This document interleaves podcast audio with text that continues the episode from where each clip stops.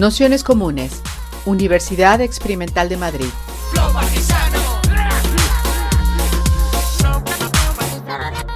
Toda la información en nuestro canal de Telegram Nociones Comunes o en nuestra web traficantes.net barra formación.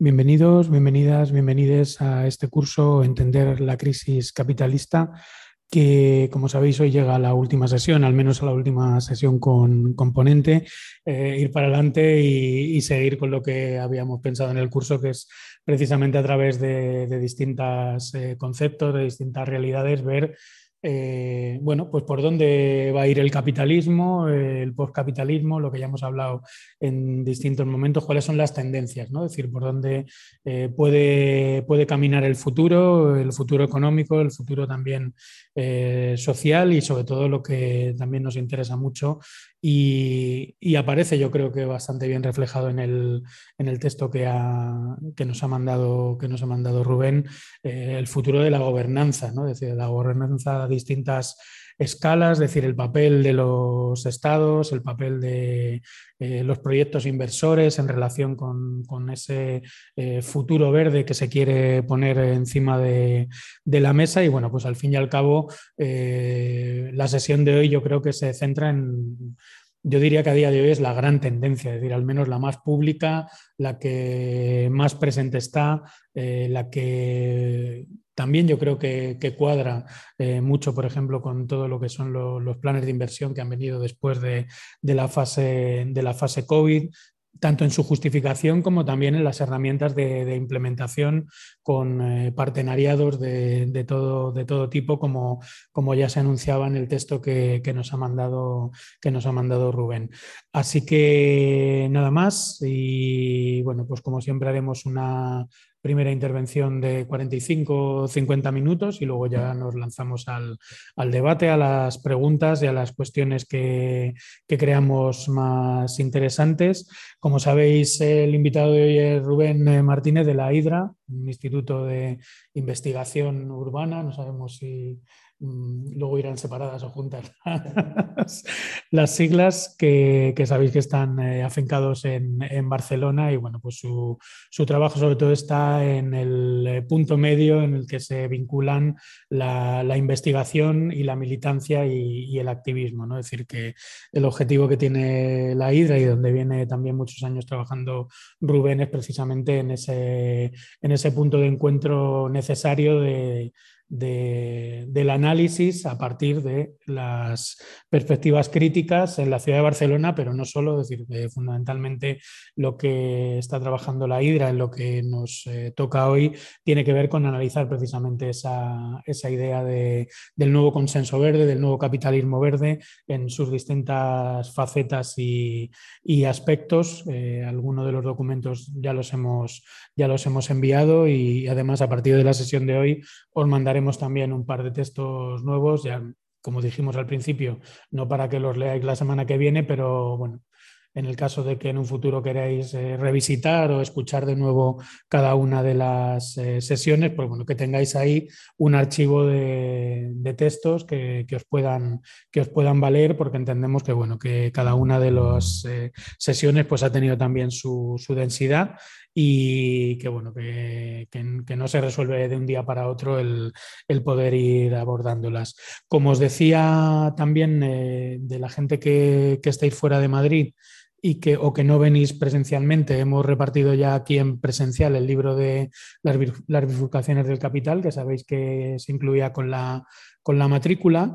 Y nada, recordaros a quien estáis fuera de Madrid o no venís presencialmente que nos mandéis la dirección para poderos mandar por correo.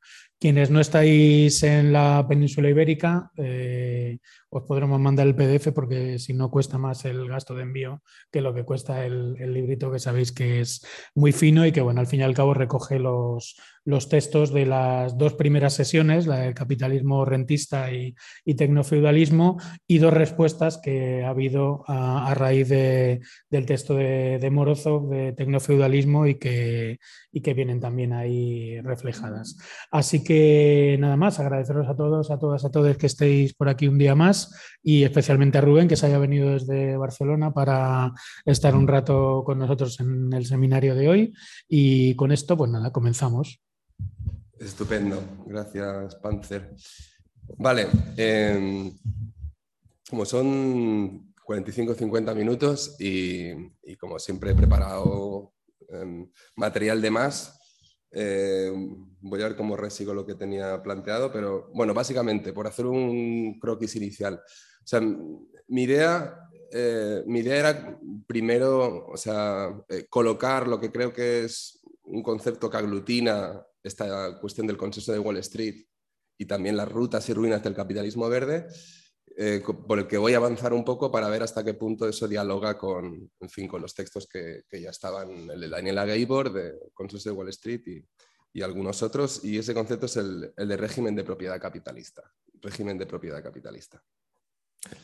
Y a partir de ahí mmm, propondré tres itinerarios del, del, capitalismo, alguno más clásico, otro que se presenta como más novedoso, eh, y luego lo que sí que me interesaría para cerrar es plantear un debate estratégico, ¿no? es decir, frente a esa reproducción del régimen de propiedad capitalista en sus diferentes variantes, veremos cuáles eh, eh, propongo o quiero compartir con vosotras, eh, cuáles como mínimo, como, como mínimo el, los planteamientos, yo qué sé, principales para, para plantear un debate, un debate estratégico en términos políticos, en términos de acción de movimiento, frente a ese escenario, ¿no? que, siempre será como muy grande, muy macro y que parecerá que es inabordable. Y ahí, si llego, ¿vale? y si no llego luego en las preguntas o en el debate, pues ya llegaremos. Eh, me quería apoyar más en algunas ideas de, de, Eric Colin Wright, del último libro que escribió antes de morir, el de cómo ser anticapitalista en el siglo XXI, para esta cuestión estratégica. ¿vale? Régimen de propiedad capitalista, itinerarios del capitalismo, y debate estratégico alrededor de algunas ideas de Eric Olin Wright. Vale, bueno, eh, seguro que en sesiones anteriores ya se ha ido aclarando eh, de alguna manera que el, el, tipo de crisis actual en la que estamos, ¿no? que eh, a, a, mí, bueno, nos interesa la perspectiva que propone Jason Moore, el entenderla como una crisis eh, climática ligada a la explotación laboral y, eh, a su vez, a la apropiación colonial y a millones de horas de trabajo no remunerado. Entendiendo eso, esos cuatro baratos, ¿no? trabajo, energía, materias primas y alimentos, como la unidad de explotación del capitalismo. Y lo que está en crisis es, ¿no? siguiendo la tesis de Jason Moore, es el, el, o sea, la, el encarecimiento de los cuatro baratos podríamos entrar en, en, qué sentido habla Jason Moore de encarecimiento de los cuatro baratos, pero encarecimiento de los cuatro baratos. ¿no? La dificultad para el capital de, de, plantear fronteras extractivistas rentables, la dificultad del capital para contener o disciplinar lo que ha sido la maquila del trabajo durante los últimos, las últimas décadas, básicamente en el contexto asiático, ¿no? etcétera, etcétera. ¿no? Estamos frente a una crisis donde esa unidad de explotación toma mmm, una complejidad alta para el capital, eh, pese a que el capital no, no, se va a quedar quieto, evidentemente. ¿no? Tienes, mmm, están privilegiados dentro de los ciclos de capital, los capitalistas ¿no? no se van a quedar quietos y además que a veces pensamos que no, tienen una capacidad creativa bastante alta. No, no son, eh, digamos, eh, personas grises en despachos, sino que su capacidad creativa es bastante alta, entre otras cosas porque absorben la capacidad creativa de la propia innovación social. Es decir, estamos frente a esa crisis. Eh, a mí lo que, me, lo que, me, gustaría situar inicialmente, como os decía, es el marco institucional, el marco institucional que facilita esos procesos de explotación y apropiación de los cuatro baratos. No es un marco institucional homogéneo, ni, ni estático, ni, ni, geográfica, ni temporalmente, pero sí que tiene ¿no? algunos aspectos que pues, se van repitiendo. Es decir, incorpora siempre mecanismos jurídicos, ¿no? la ley, la norma y el monopolio de la ley y la norma es algo que constituye la capacidad de producir y reproducir el régimen de propiedad capitalista. También, evidentemente, dispositivos coercitivos, que muchas veces no son simplemente de freno o disciplinamiento, sino que son de violencia directa sobre aquel o aquellos territorios o colectivos que no quieren asumir ese, esos sistemas jurídicos basados en la propiedad privada y evidentemente también imaginarios que barnizan ese tipo de procesos, ¿no? imaginarios que tienen que ver con imaginarios que generan consensos sociales a partir de toda una serie de procesos que no solo son de delegación democrática del poder, sino que tienen otras variantes mediáticas, culturales, etcétera, que están ligados a ideas como la, modernización, el progreso, el crecimiento, el desarrollo, etcétera. Es decir, que tendríamos leyes, coerción y violencia e imaginarios para que se vaya eh, situando y reproduciendo ese régimen de propiedad capitalista basada en relaciones eh, capitalistas. Dicho de otra manera, que ya lo sabemos, pero la cuestión, que creo que es importante, es que el capital no avanza por, yo qué sé, por decisiones y preferencias de una serie de, capitalistas malvados, egoístas y de alma oscura, ¿no? Podemos señalar nombres y apellidos de quienes pueden tener un, quienes están eh, mayormente privilegiados en los procesos de acumulación de capital, pero no confundirnos con pensar que eh, el régimen de propiedad capitalista se produce, se reproduce o mm, genera relaciones, digamos, desiguales de explotación porque hay toda una serie de sujetos que, a los que si aniquilamos acabaremos con esas formas de relación. Lo que hace que se implante y que se reproduzca esa forma de explotación y apropiación es un régimen de propiedad basado en regulaciones institucionales que están comandadas por el Estado. No el Estado-nación, ¿no? el Estado de la modernidad, sino un Estado que, como veremos y como sabéis, tiene variantes de todo tipo y que sobre todo en las últimas décadas lo que ha producido son organismos supraestatales que condicionan la acción del Estado. por aclarar un poco esta cuestión. Hay un libro, que no es el texto de Gabor ni el de Eric Colin Wright, hay otro libro que eh, raramente no lo ha editado Traficante, sino Capitán Swing, que se llama El Código del Capital, cómo la ley crea riqueza y desigualdad, de una jurista alemana que se llama Catalina Pistor, y que dice algo que lanza una hipótesis interesante. Eh, bueno, cojo un extracto para explicar un poco esa hipótesis, y es que básicamente eh, la ley funciona como un módulo que el capital va eh, reproduciendo e incluso mm, eh, en diferentes épocas no va reproduciendo y va innovando sobre ese código, ese código legal, para ir mercantilizándolo todo. Desde el código legal que convierte la, tierra en mercancía, el código legal que convierte el trabajo en mercancía, el código legal que convierte el medio ambiente en mercancía, etcétera, etcétera. Y ese código se puede analizar, hacer una genealogía histórica de cómo ir avanzando. ¿no? Esta es un poco como la idea que hay en, este libro, El Código del Capital, de Catalina Pistor. Y dice, os leo un extracto directo del libro que creo que resume un poco el enfoque. Dice Catalina Pistor, esta jurista alemana, el capital manda y manda a través de la ley. El capital manda y manda a través de la ley. Debe su capacidad de crear riqueza a los módulos de un código legal que está respaldado por el poder estatal. Y luego lo dice Caterina Pisto, pero cuando ella habla de módulos de un código legal, está casi utilizando la metáfora del software. Hay una serie de escritos legales que codifican la tierra en mercancía, el trabajo en mercancía, y ese software se va replicando y adaptando a diferentes épocas y territorios.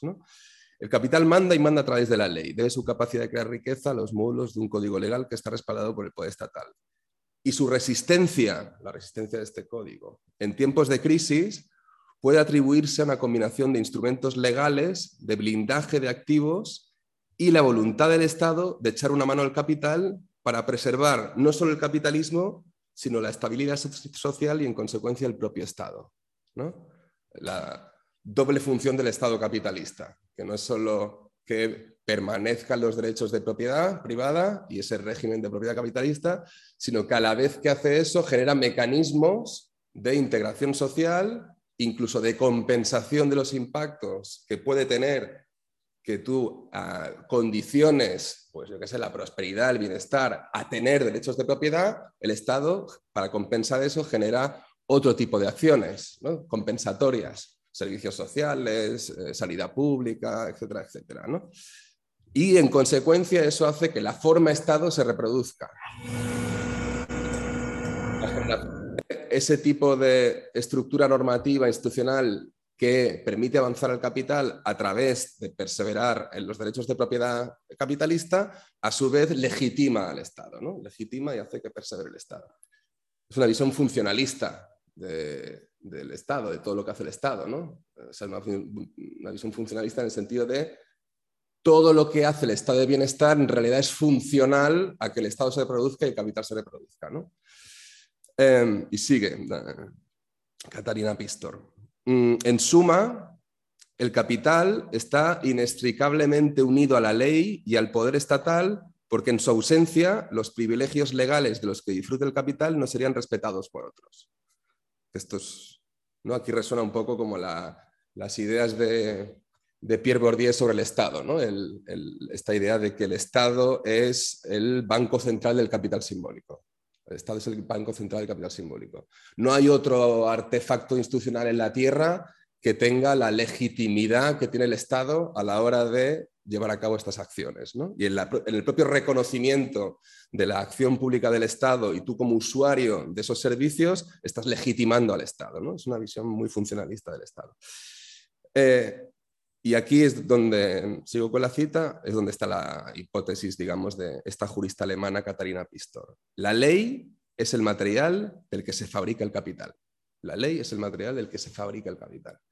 Da a los propietarios de los activos del capital el derecho al uso exclusivo y a los beneficios futuros generados por esos mismos activos y permite al capital dominar no a través de la fuerza, sino de la ley. ¿vale? O sea, es una manera de entender el régimen de propiedad eh, capitalista puramente legalista. ni siquiera hace falta la fuerza ni la coerción, sino implantando eh, una y otra vez esa, ese tipo de derechos de propiedad capitalista es donde está la esencia del capital. La ley es el material del que se fabrica el capital. Este material está hecho a partir del derecho privado, de la legislación de los contratos, los derechos de propiedad, los fideicomisos, la ley societaria y la concursal y, en definitiva, de los, módulos, del Código Legal del Capital. ¿eh? Los estados han externalizado la ley a los abogados de las élites. Los creadores del Código del Capital son los abogados de las élites. Dicho de otra manera, en este libro, El Código Capital, esta jurista nos viene a decir que quien crea la ley, que es el Estado, privilegia al capital, que el capital está hecho de esa ley y que los actores principales que ella señala e incluso acusa de ser los que permiten que en cada época se reproduzcan esos códigos y se reproduzca el régimen de propiedad, son los, abogados de las élites. Es como, de repente no es la burguesía, sino que hay un actor nuevo, que son los abogados de las élites, los que eh, comisarían ese tipo de procesos. Bueno, más o menos así explica Pistor la forma particular del régimen de propiedad capitalista. Claro, y a mí me parece súper interesante ¿no? esta manera, sobre todo porque creo que hay como, siempre hay un vacío a la hora de entender que el régimen de propiedad y que el capitalismo está trufado de ley y de normas y de regulaciones públicas que tienen su propio lenguaje y su propia genealogía histórica, ¿no? y esto es un vacío que muchas veces tenemos, y que a veces hay formas de accionar y de cambiar las cosas precisamente conociendo ese código, y no voy a decir hackeándolo porque es una metáfora que no me gusta, pero sí accionándolo, ¿no? Es decir, expertos y expertas en derecho administrativo o, eh, digamos, tener la capacidad de entender ese código, el código que reproduce la propiedad privada y el régimen de propiedad en cada uno de los estados y poder intervenir sobre él. Yo creo que es interesante por eso. Pero a la vez, cuando hablamos de régimen de propiedad capitalista, decir que el capital está hecho de ley y que sin ni siquiera le hace falta la coerción, pues nos quedamos un poco cojos. ¿no? Yo creo que Catrina Pistor se queda bastante coja en, precisamente en, en la otra parte. ¿no? porque no todo tiene que ver con el juego limpio de abogados de élites que reproducen ese código y que dependiendo de, yo qué sé, de si Foxconn o BlackRock o quien sea tiene ese gabinete de abogados, ya tiene asegurada eh, su, capacidad de mando de la siguiente época, del siguiente circuito de capital que se abra. No, no, no, solo, tiene, no solo tiene que ver con tu capacidad para contratar a la expertise jurídica del momento, sino que también tiene que ver O sea, la condición primera para, para, ¿no? para el despliegue del modo, del modo de producción capitalista es diluir las relaciones de propiedad anteriores. Es decir, en fin, el propio proceso, el debate que ha habido, pero da igual, el propio proceso que describe Marx de acumulación primitiva, cuando Marx habla de la acumulación primitiva, o cuando Silvia Federici nos explica la acumulación primitiva, de lo que nos están hablando es de que ya hay formas institucionales previas a la implantación de las capitalistas en esos territorios. ¿no? Eh, eh, comunales, gremiales, eh, prefabriles, pero ya hay formas de relación social, de uso de recursos, de mm, modo de asentarse en el territorio y de generar un tipo de institucionalidad.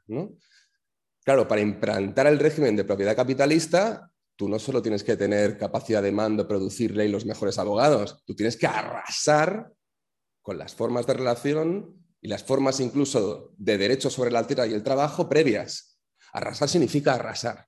¿no? Acumulación primitiva en Marx en Federici es arrasar a través de la sangre, la violencia. Eso es el colonialismo. ¿no? Y claro, si lo miramos desde el régimen propiedad capitalista, lo miramos de una mirada puramente legalista, nos estamos perdiendo precisamente eso. Es decir, por la fuerza tú creas las condiciones para que la ley sea la materia del capital. ¿no? ¿Se entiende esto? Con... Eh, y por otro lado, no siempre, pero muchas veces, tú tienes que generar consensos en esos espacios que expropias.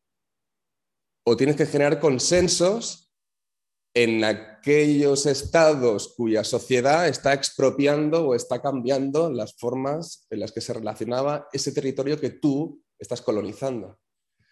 Es decir, hacen falta imaginarios consensuales en las que si vamos a tal territorio a coger litio es por el desarrollo sostenible. O si vamos a cierto territorio eh, para cambiar las formas eh, comunales eh, o ¿no? la relación de las comunidades indígenas con sus tierras, etcétera, etcétera, es en nombre de la modernización. Por eso digo que el régimen de propiedad capitalista es ley, violencia, imaginarios. Vale, las estrategias para consolidar ese proceso, esa implantación del régimen de propiedad capitalista en una época, en un territorio, bajo condiciones de crisis o de bonanza, etcétera, eh, no son plantillas, como os decía antes, ¿no? que se aplican una y otra vez sin más. Pero sí que hay patrones que vemos que se van repitiendo y que mm, podemos ver que, yo qué sé, desde la crisis de los 70 cuando aparece esa ola, eh, digamos, tanto política como económica y también cultural que llamamos neoliberalismo, eh, lo que se produce en esa época para intentar, en fin, eh, superar la crisis de beneficio industrial, se producen toda una serie de mecanismos jurídicos, culturales y de saqueo que también los podemos ver hoy. ¿no? Dicho de otra manera, y luego profundizo en esto, que es una de las cosas que explica Daniela Gaibor en el consenso de Wall Street. Los arreglos público-privados, en nombre de la modernización, del desarrollo o del crecimiento, tanto se dan en los 80, en los 2000, como con el capitalismo verde. El asunto es si ese imaginario bajo el cual tú creas ese arreglo público-privado para saquear, implantar los derechos de propiedad privada, etcétera, está ligado a un desarrollo, yo qué sé, más fordista o un desarrollo más sostenible, más verde. Pero vaya, esto no es muy diferente a lo que dice a la, ya clásica hipótesis de David Harvey cuando habla de acumulación por desposesión. Que no es otra cosa que, como sabéis, el decir, no, no es que la acumulación primitiva no es un episodio histórico fundacional del capitalismo, sino que es algo que de forma recurrente en cada crisis produce el capital y que es, y, eh, eh, forma parte eh, integrante del avance del capital. Es decir, en realidad, ¿no? Lo que, si sumamos Pistor, Harvey y un poquito de Bourdieu en algunas cosas, ya tenemos el régimen de propiedad capitalista. Esta sería como un poco mi idea a la hora de entender de qué, de qué carajo hablamos cuando hablamos de régimen de propiedad capitalista.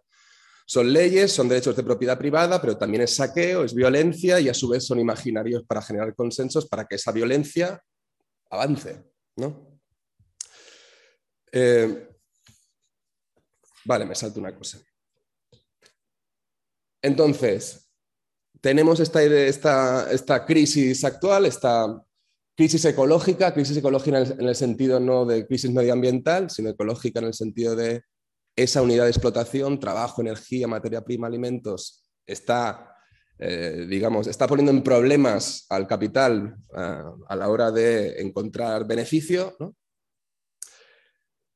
También nos encontramos, que esto es igual algo que Isidro López comentó, en un momento en que todo ese tipo, todas las contradicciones que el capital se ha ido encontrando y que ha desplazado a futuro, todas las contradicciones que el capital se ha ido encontrando y ha desplazado a futuro, eh, contradicción entre capital y trabajo, contradicción entre capital y naturaleza, etc., hoy se encuentran expresadas de una manera, digamos, total, integral. ¿no? Nos encontramos que eh, ese encarecimiento de los cuatro baratos no es otra cosa que el encuentro, no muy feliz, bastante dramático, el encuentro de todas las contradicciones desplazadas a futuro, ya sea en el territorio ¿no? espacialmente o temporalmente, temporalmente a través de la deuda, por ejemplo, o en el territorio a través de la búsqueda de trabajo barato en otros entornos, nos encontramos que esa crisis ecológica tiene que ver con ese continuo desplazamiento de las contradicciones y que hoy estaríamos en una crisis definitiva. ¿no? Estaríamos en una crisis definitiva. Una crisis definitiva que vuelve a dialogar con esta, o sea, en fin, con esta idea de, eh, el, capitalismo no puede asumir sus propias contradicciones y llega a un fin, ¿no? Llega a un fin y no sabremos qué vendrá después. Es decir, estamos en esta etapa definitiva donde no hay arreglo, no hay arreglo espacial ni temporal posible. ¿no? hay manera de encontrar territorios rentables, de encontrar materias primas rentables, de producir monopolios rentables, etcétera, etcétera. No, no hay manera de que, de que el capital eh, implante una frontera, ¿no? una frontera mercantil que le genere beneficio, que le haga superar su crisis de beneficio permanente. Pero para mí la cuestión, si pensamos en el momento en el que estamos realmente, es que eso no significa, y aquí insisto en la creatividad del capital, eso no significa que quienes están privilegiados eh, por esa regulación de los derechos de propiedad, por esos consensos sobre el desarrollo, por esa violencia implantada en nuestros territorios, eso no significa que los capitalistas vayan a dejar de intentar encontrar espacios y formas de disciplinamiento del trabajo para generar beneficio. El capital no puede quedarse quieto, el capital no puede quedarse quieto. Dicho de otra manera, suba no la temperatura media a 2 grados centígrados. Esta idea de es que hay un umbral que si lo pasamos no tenemos tiempo, hay que hacer toda una serie de medidas, sea el Green New Deal o la que sea, para descarbonizar la economía, porque no vamos a llegar, mm, si pasamos de los 2-3 grados no hay vuelta atrás porque ¿no? todas las relaciones ecosistémicas pasan a un estadio en el que ya no hay manera de recuperarlas. O sea, suban la temperatura a medio dos grados sobre los niveles preindustriales. Baje la capacidad adquisitiva un 15% durante los próximos meses o un 30% en los próximos años.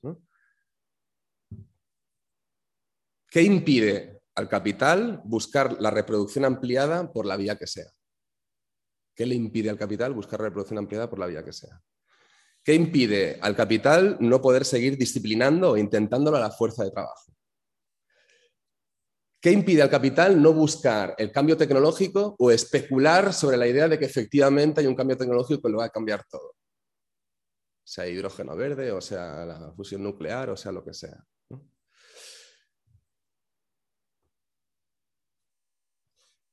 Bien, mi respuesta a esto es que nada le impide al capital hacer todo este tipo de cosas. El capitalismo verde, si es que eso existe, ¿no? Para no andar con mucho rodeo, la búsqueda de nichos de beneficio en nombre del desarrollo sostenible es una de las estrategias del capital que responde afirmativamente a estas preguntas. Sí se puede sí puedo seguir disciplinando el trabajo, sí puedo seguir colonizando eh, espacios y territorios, sí puedo eh, especular sobre el cambio tecnológico, etcétera, etcétera. O sea, dicho de otra manera, lo digo así un poco la bruta. A mí me da igual si es el fin o no del capitalismo. La cuestión es que la transición realmente existente en la que estamos, lo que vemos es que se intenta implantar una vez más el régimen de propiedad capitalista a través de un imaginario que es el desarrollo sostenible. Y eso puede justificar formas de colonización, de expropiación, implantación de derechos de propiedad, etcétera, etcétera. Incluso, y esto no es general, pero incluso con acompañado de ideas, hipótesis y de narrativas ecologistas. ecologistas. Es decir, que el, no por esos abogados de las élites que reproducen la norma, sino por muchos otros mecanismos, el capital tiene una creatividad alta, tiene una capacidad de adaptación alta y ha entendido cuál es el marco en el que tiene que moverse para poder disciplinar el trabajo, colonizar, extraer materia prima en nombre del desarrollo sostenible. Esto es el capitalismo verde.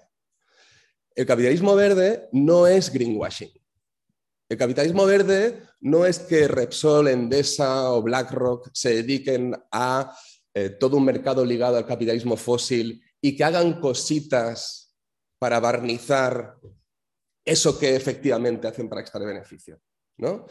Esto es una, es una lectura que produce muchos malentendidos. El capitalismo verde es la reproducción del régimen de propiedad capitalista para intentar producir beneficio en el territorio a través del trabajo, de la energía la materia prima que está consensuada bajo el marco del desarrollo sostenible. Eso es el capitalismo verde. O sea, nos tiene que preocupar poco o menos, yo políticamente digo, ¿eh? analíticamente no lo sé, pero poco menos qué empresas o qué oligopolios están haciendo greenwashing. Porque esto no nos dice nada. ¿no? De hecho, normalmente, no sé por qué, pero ese tipo de conceptos, greenwashing, greentrification, tal, no explican nada sobre lo que ocurre realmente. Lo que nos tiene que preocupar políticamente, yo creo, es cómo esa triple faceta que normalmente está integrada y es interdependiente, pero esa triple faceta de ley, violencia, imaginarios, son los que, a través del desarrollo sostenible hoy, amplían los derechos de propiedad allí donde, en muchos casos, no siempre, está la batalla por descarbonizar la economía, por generar espacios de, relación con el territorio o con, los alimentos más sostenibles, etcétera, etcétera. Vale, dicho esto, que igual no, yo lo coloco así de forma muy aseverativa y luego lo discutimos. Eh, tres escenarios donde el régimen de propiedad capitalista se produce hoy de manera combinada. Tres itinerarios, tres rutas y ruinas del capitalismo. Eh, por un lado, claro, estaría la implantación del régimen de propiedad del capitalismo fósil, esto no, ni se acaba, ni se va a acabar, ni tiene visos de acabarse. ¿no? ¿En qué sentido? O sea, yo creo que hay un capítulo que es clave y que se explica y, que no digo que esté oculto, pero que para mí es muy, muy clave a la hora de entender cuál es, cómo se implanta el régimen de eh, propiedad del capitalismo fósil y que básicamente tiene que ver con el Amazonas. ¿no? Y hay un capítulo histórico clave. Hace medio siglo el Estado ecuatoriano entregó a, Texaco, empresa eh, petrolera estadounidense que actualmente es una filial de Chevron Corporation, un millón y medio de hectáreas de la selva tropical para que explorara y extrayera petróleo de esa área del norte de la Amazonía ecuatoriana. ¿no? Un Estado que eh, privilegia, comanda, de hecho, em, comisaría, ¿no? casi como un ejército o como un ejército, la entrega de un territorio, de hectáreas de territorio para que esa empresa haga extractivismo. En ese proceso de extractivismo lleva eh, integrado una destrucción de, eh, incluso una extinción de modos de vida previos que estaban implantados en ese territorio.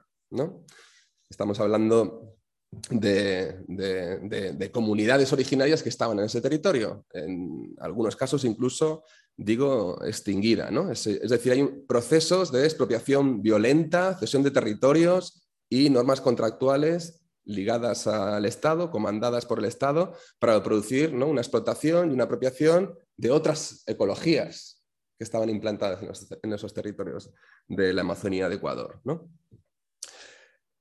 También, es decir, para implantar la ecología del capital, para implantar la ecología del capital, para implantar las relaciones con el trabajo, con la tierra del capital, hay que extinguir ecologías previas. Para implantar el régimen de propiedad capitalista, tienes que arrasar con formas de relación con la tierra y el trabajo previas, a través de un imaginario que en este caso era el de modernización. Y a la vez también, también tenemos otro concepto de Jason Moore que es interesante. También tenemos que en ese proceso de explotación y apropiación hay naturalezas baratas. Hay naturalezas baratas y basura barata. Basura barata. En 2008, una comisión establecía que Texaco había derramado más de 64 millones de litros de petróleo crudo, además de 68 millones de agua contaminada con hidrocarburos tóxicos y que los daños ocasionados ascendían a 27 mil millones de dólares. Esa típica fórmula que es interesante de darle expresión monetaria al impacto ecológico de la implantación de relaciones de capital sobre un lugar, pero que es extremadamente, que produce también muchos malentendidos, ¿no? porque parece que si tuviéramos ese dinero podríamos, podríamos volver a la ecología anterior. ¿no? El problema es que la naturaleza no es sustituible por dinero. ¿no? O sea, el capital natural tú no lo puedes sustituir por dinero, pero bueno, nos da una idea de cuál fue el impacto que se produjo ahí. Y la demanda interpuesta a Texaco o Chevron nunca salió adelante, incluso con el, eh, con el eh, gobierno de Correa.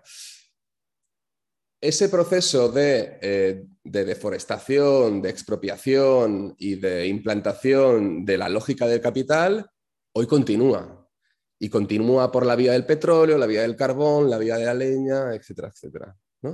Lo que se encuentran los gobiernos posneoliberales o de algunos de gobiernos de la América Latina es que tampoco pueden enfrentarse a esa implantación del régimen de propiedad capitalista solos. ¿no? no se pueden enfrentar a eso y necesitan alianzas transcontinentales para poder producirlo. Pero bueno, eso ya sería otro tema.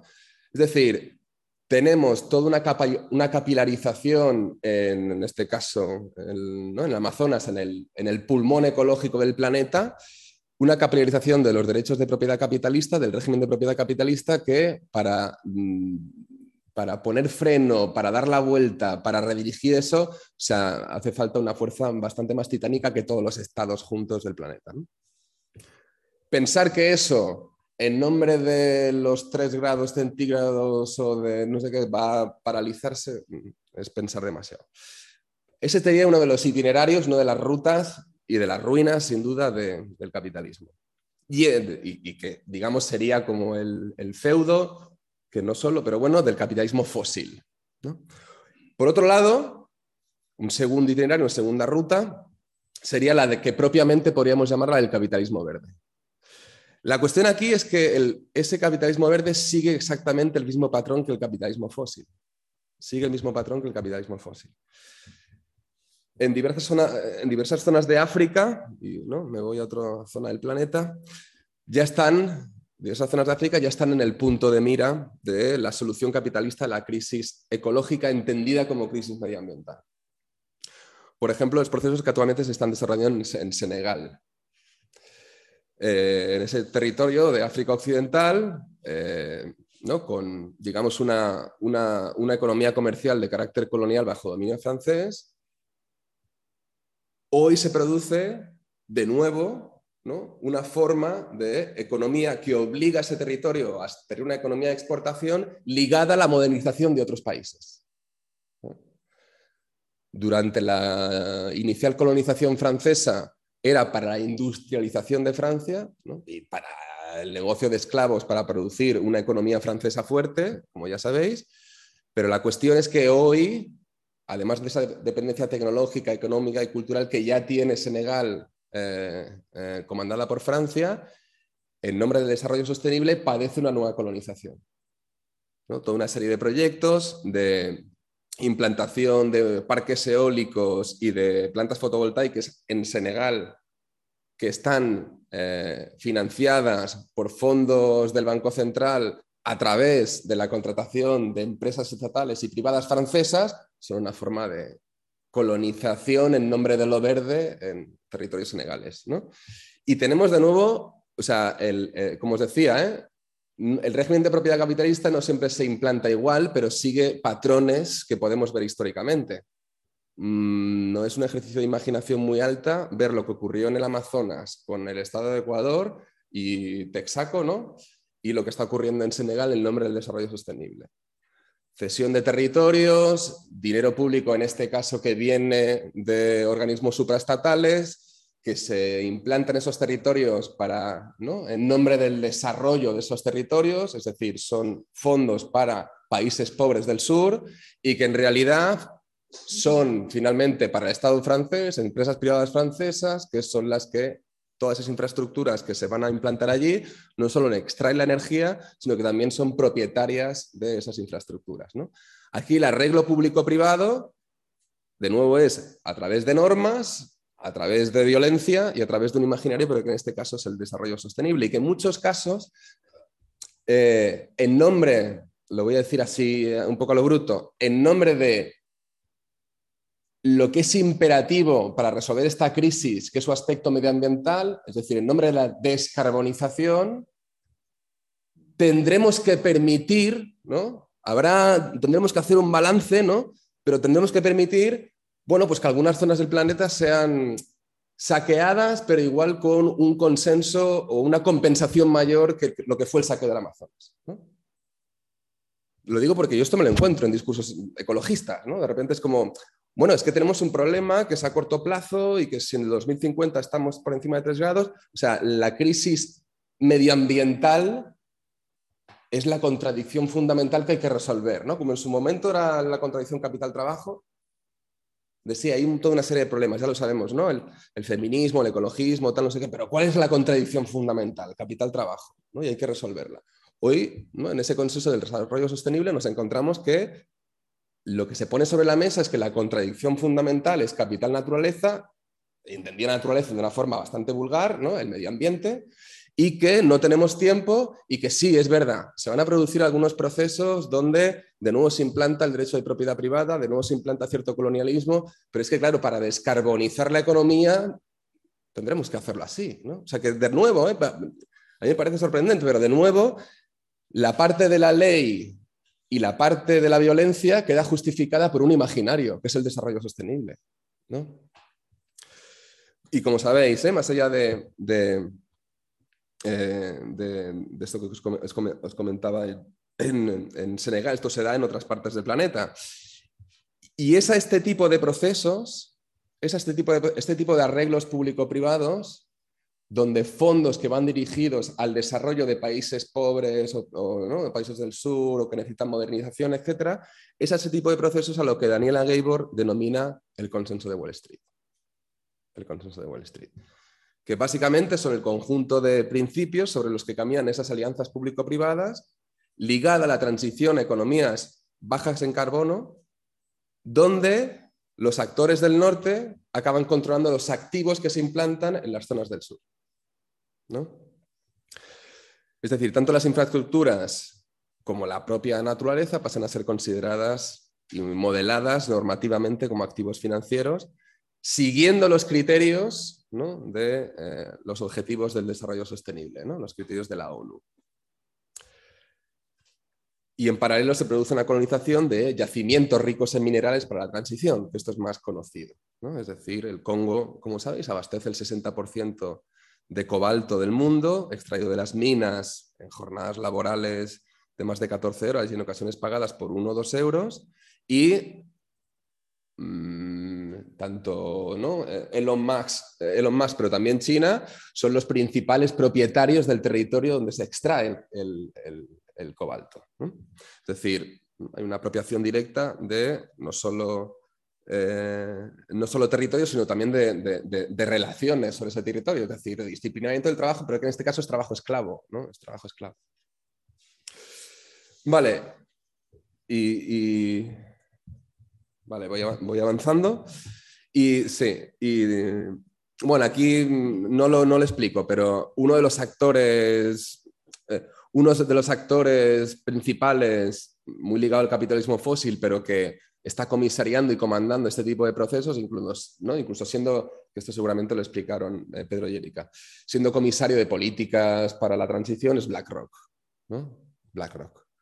Eh, por no liarme con esto, eh, si algo tiene BlackRock es que como en su web todo el rato habla para los inversores y sus clientes, mm, tiene cero cinismo. O sea que si vais a todos los informes de su web, te dicen el itinerario que van a seguir eh, y lo, o sea, paso por paso. Y uno de, los, uno de los ámbitos en los que está trabajando, que liga con esta idea del consenso de Wall Street, lo llaman el Climate Finance Partnership el Climate Finance Partnership, ¿no? BlackRock ahora está como bastante loco con esto, básicamente. Porque está viendo que efectivamente hay ley, hay dinero y hay posibilidad de consenso en todo el ámbito del desarrollo sostenible. El propio presidente de BlackRock decía ¿no? hace poco que se ha abierto un mercado y un espacio eh, alucinante que hacía décadas que no se abría en toda esta cuestión de construcción de infraestructuras y de eh, búsqueda de nuevos minerales, etcétera, etcétera. ¿eh?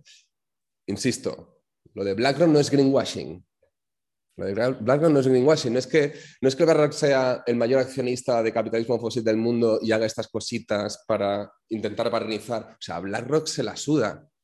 BlackRock lo que quiere es o, petróleo, o vivienda, o frentes marítimos, o lo que sea, para comprar barato y vender caro. Porque esa es la función de BlackRock. Comprar barato para vender caro y dar beneficio a sus clientes. O sea, que no, no, es, una acción, digamos, de, barniz. Vale, y el tercer itinerario, y este no me lío mucho, y menos estando Panzer aquí, tendría que ver en cómo es en esas otras economías del norte tú implantas el régimen de propiedad a través de democratizarlo, o la promesa de la democratización del régimen de propiedad. Básicamente el capitalismo popular, el régimen de propietarios, etcétera, etcétera. Y aquí no, no, no me lío mucho porque entonces sí que ya no llegaría al final. ¿Vale? Entonces, sea, yo creo que evidentemente no me voy a poner en plan determinista, estructuralista y decir, no, la propiedad lo explica todo, ¿no? Estamos hablando no de la propiedad privada, sino del régimen de propiedad, donde hay ley, violencia, imaginarios asociados. Pero todos estos itinerarios, sea el del capitalismo fósil, el del capitalismo verde o el capitalismo popular, está basado en variaciones, en adaptaciones del régimen de propiedad. ¿vale? Y en eso, o sea, aquí la cuestión al final es no tanto en fin, hay un debate abierto con esto, pero no, tanto cómo tú descarbonizas la economía o, cómo generas una serie de compensaciones sobre una parte eh, particular de la crisis ecológica como es la medioambiental, sino cómo actúas, cómo intervienes, cómo, yo qué sé, eh, o sea, cómo generas ahí una intervención directa sobre el régimen de propiedad capitalista, sobre el régimen de propiedad capitalista, de implantación de ese régimen perpetuo una y otra vez que quede intacto. ¿no? Vale. Mm, y aquí, vale, ¿ves cómo no he llegado? Son, llevo 50 minutos y no he dicho nada sobre la estrategia, ¿no? Pero bueno, aquí yo, o sea, aquí la cuestión, o sea, a ver cómo lo coloco rápido. O sea, aquí la cuestión es, vale, frente a esto, por decirlo así, ¿cuál es la política de movimiento? ¿no? ¿Cuál es la estrategia a perseguir por toda una serie de, acciones colectivas o de formas de organización colectiva, sean como el sujeto del movimiento social que ya conocemos o como otro que podamos inventar? O, ¿Cuál es la, política de movimiento que puede haber ahí? ¿no? ¿Cuál es, o sea, por decirlo de una manera, que nos, ponemos, decimos que somos anticapitalistas y que hay que derruir el régimen de, de propiedad capitalista y tal, y sí, ya, pero ¿cómo? ¿No? O nos ponemos reformistas y decimos, bueno, bueno, es cierto que el Next Generation puede reproducir estas relaciones de propiedad capitalista, pero hay que descarbonizar, entonces, ¿no? igual que el welfare compensaba capital trabajo, pues esta forma del consenso de Wall Street compensa capital naturaleza, ¿no? Nos ponemos en esa parte, digamos, digamos más ecologista, socialdemócrata. Eh, o, cuál es el plan, ¿no? ¿Cuál es el plan? Vale, yo no lo sé, pero eh, lo que sí, no lo sé, lo que, pero lo que sí, no, lo sé en absoluto, pero lo que sí creo que es útil, y ya acabo, ¿eh? lo que sí creo que es útil es eh, el planteamiento que sitúa Eric Olin Wright en este libro, que luego os pasará por PDF eh, Panzer, que es Cómo ser anticapitalista en el siglo XXI, o incluso un anterior, el Construyendo Utopías Reales, que creo que es interesante. ¿vale? Básicamente lo que viene a decir el Coin Wright es que hay, cinco lógicas estratégicas, ha habido cinco lógicas estratégicas en los eh, procesos, digamos, de eh, emancipación. Por decirlo así, en lo que entendemos de manera amplia que es el socialismo. De manera amplia, no la socialdemocracia. Eh, y plantea estas cinco lógicas estratégicas que os resumo. Estaría, según Eric Olin Wright, la estrategia rupturista o de destruir al capitalismo. Que básicamente no es una, como una brusca discontinuidad con las estructuras existentes por medio de la confrontación directa y el cambio repentino. Dicho más fácil, la revolución. Abrir una lógica estratégica para acabar con ese régimen de propiedad capitalista que es la revolución. Para la revolución, como sabemos, entre otras cosas, necesitas un, sujeto de masas, ¿no?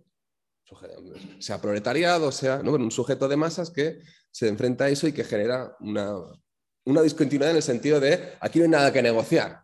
aquí no hay nada que negociar. Ni democracia, ni representación, ni derechos de propiedad. Aquí vamos a arrasar con ese status quo que eh, perseverantemente lo que hace es explotar cuerpos, explotar relaciones, explotar el planeta, etcétera, etcétera. Esa sería una lógica estrategia, la estrategia rupturista, la de destruir al capitalismo. Una segunda de estas cinco sería desmantelar al capitalismo por medio de la acción del Estado para introducir otro tipo de estructuras.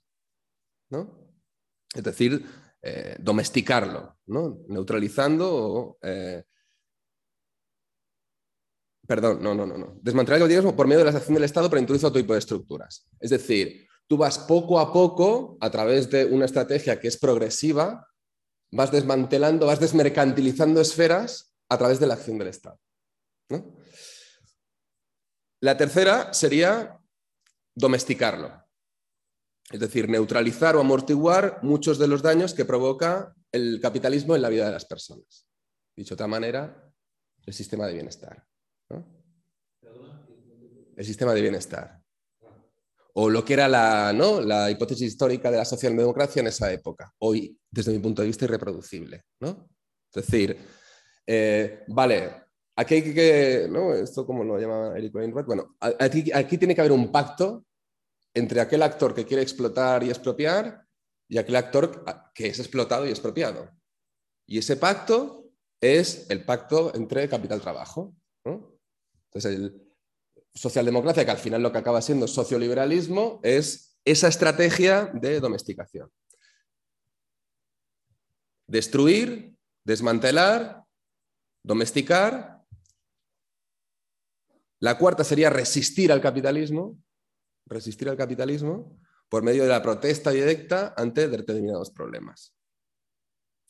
Los movimientos sociales. Una estrategia es resistir. Pasa esto, nos plantamos. Pasa esto, rodeamos el Congreso. Pasa esto, ¿no? Y la quinta estrategia, según Eric Olin Wright, es escapar, escapar del capitalismo. A través de la creación de formas alternativas en los intersticios de la sociedad capitalista permitidme que lo diga así, la ecualdea. ¿no?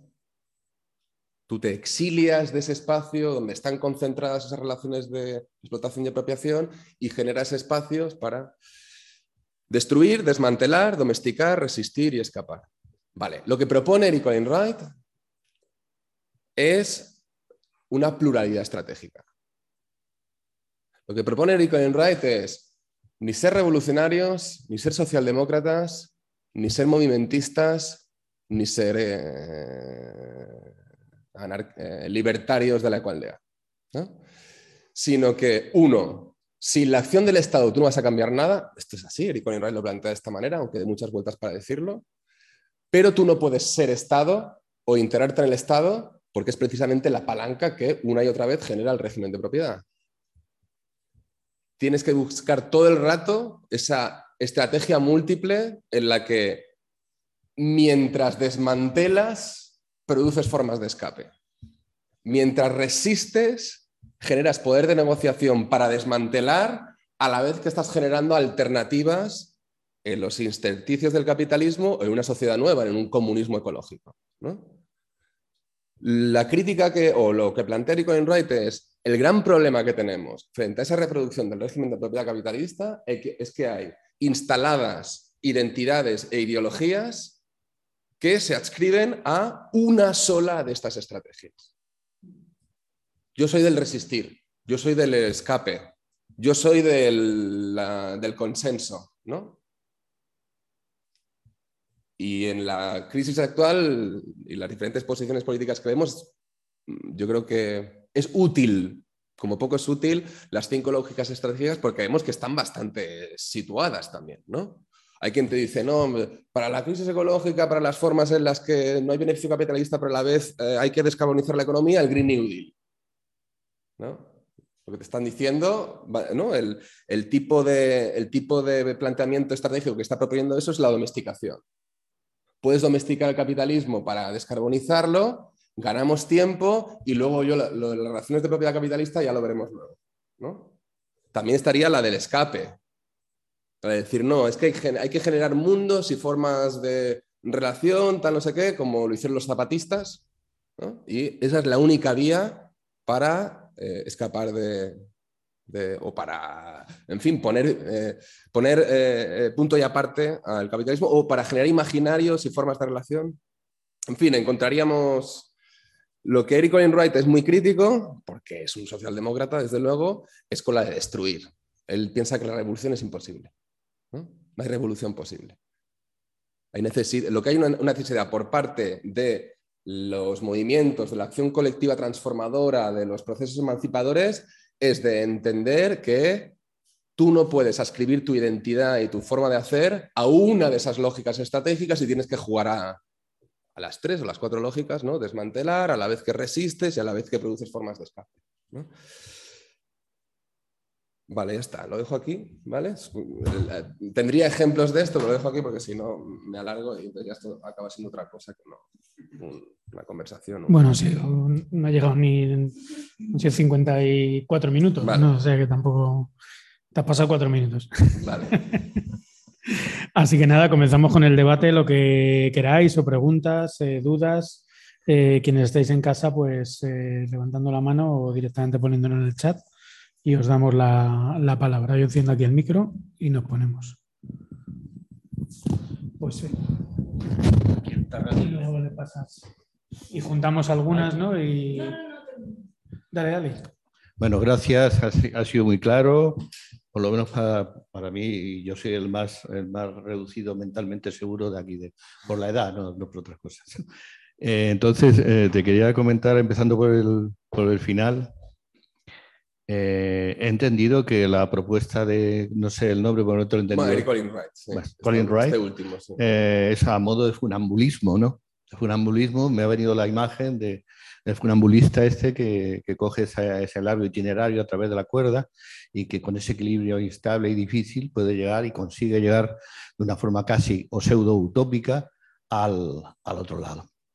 Entonces, eh, esa ha sido la idea gráfica o física que se ha, soportado internamente en, quién puede hacer hoy en día de una forma social o colectiva suficientemente fuerte eh, este, esta mezcla, esta ibris de todos estos que yo estoy de acuerdo con este hombre en cuanto a, que cualquiera de ellas de forma individual por razones de, por ejemplo, empezando por, la primera, eh, el tema de la, de la, sí, la rupturista, ¿no? Eh, en esa, evidentemente, está claro de que las revoluciones han sido siempre un fracaso a medio, corto plazo. Eh, es verdad que las sociedades han, cambiado algunas cosas, pero, pero el poder ha seguido siendo omnímodo de las clases pudientes a través de desde los romanos hasta, hasta el día de hoy, con formas muy variopintas, muy diferenciadas y no aplicables a, a términos colectivos y generales. Bueno, entonces, eh, la pregunta está clara, ya te la acabo de decir, como, experto entiendo en, los tiempos que has aplicado a todas estas cuestiones. Eh, ¿Qué solución o quiénes, mejor dicho, pueden llevar a cabo esto en una sociedad tan dividida, tan individualista, tan, mm, eh, digamos que descerebrada, voy a utilizar el término un poco extremo, eh, a través de tecnologías, de fórmulas de, adormecimiento absoluto.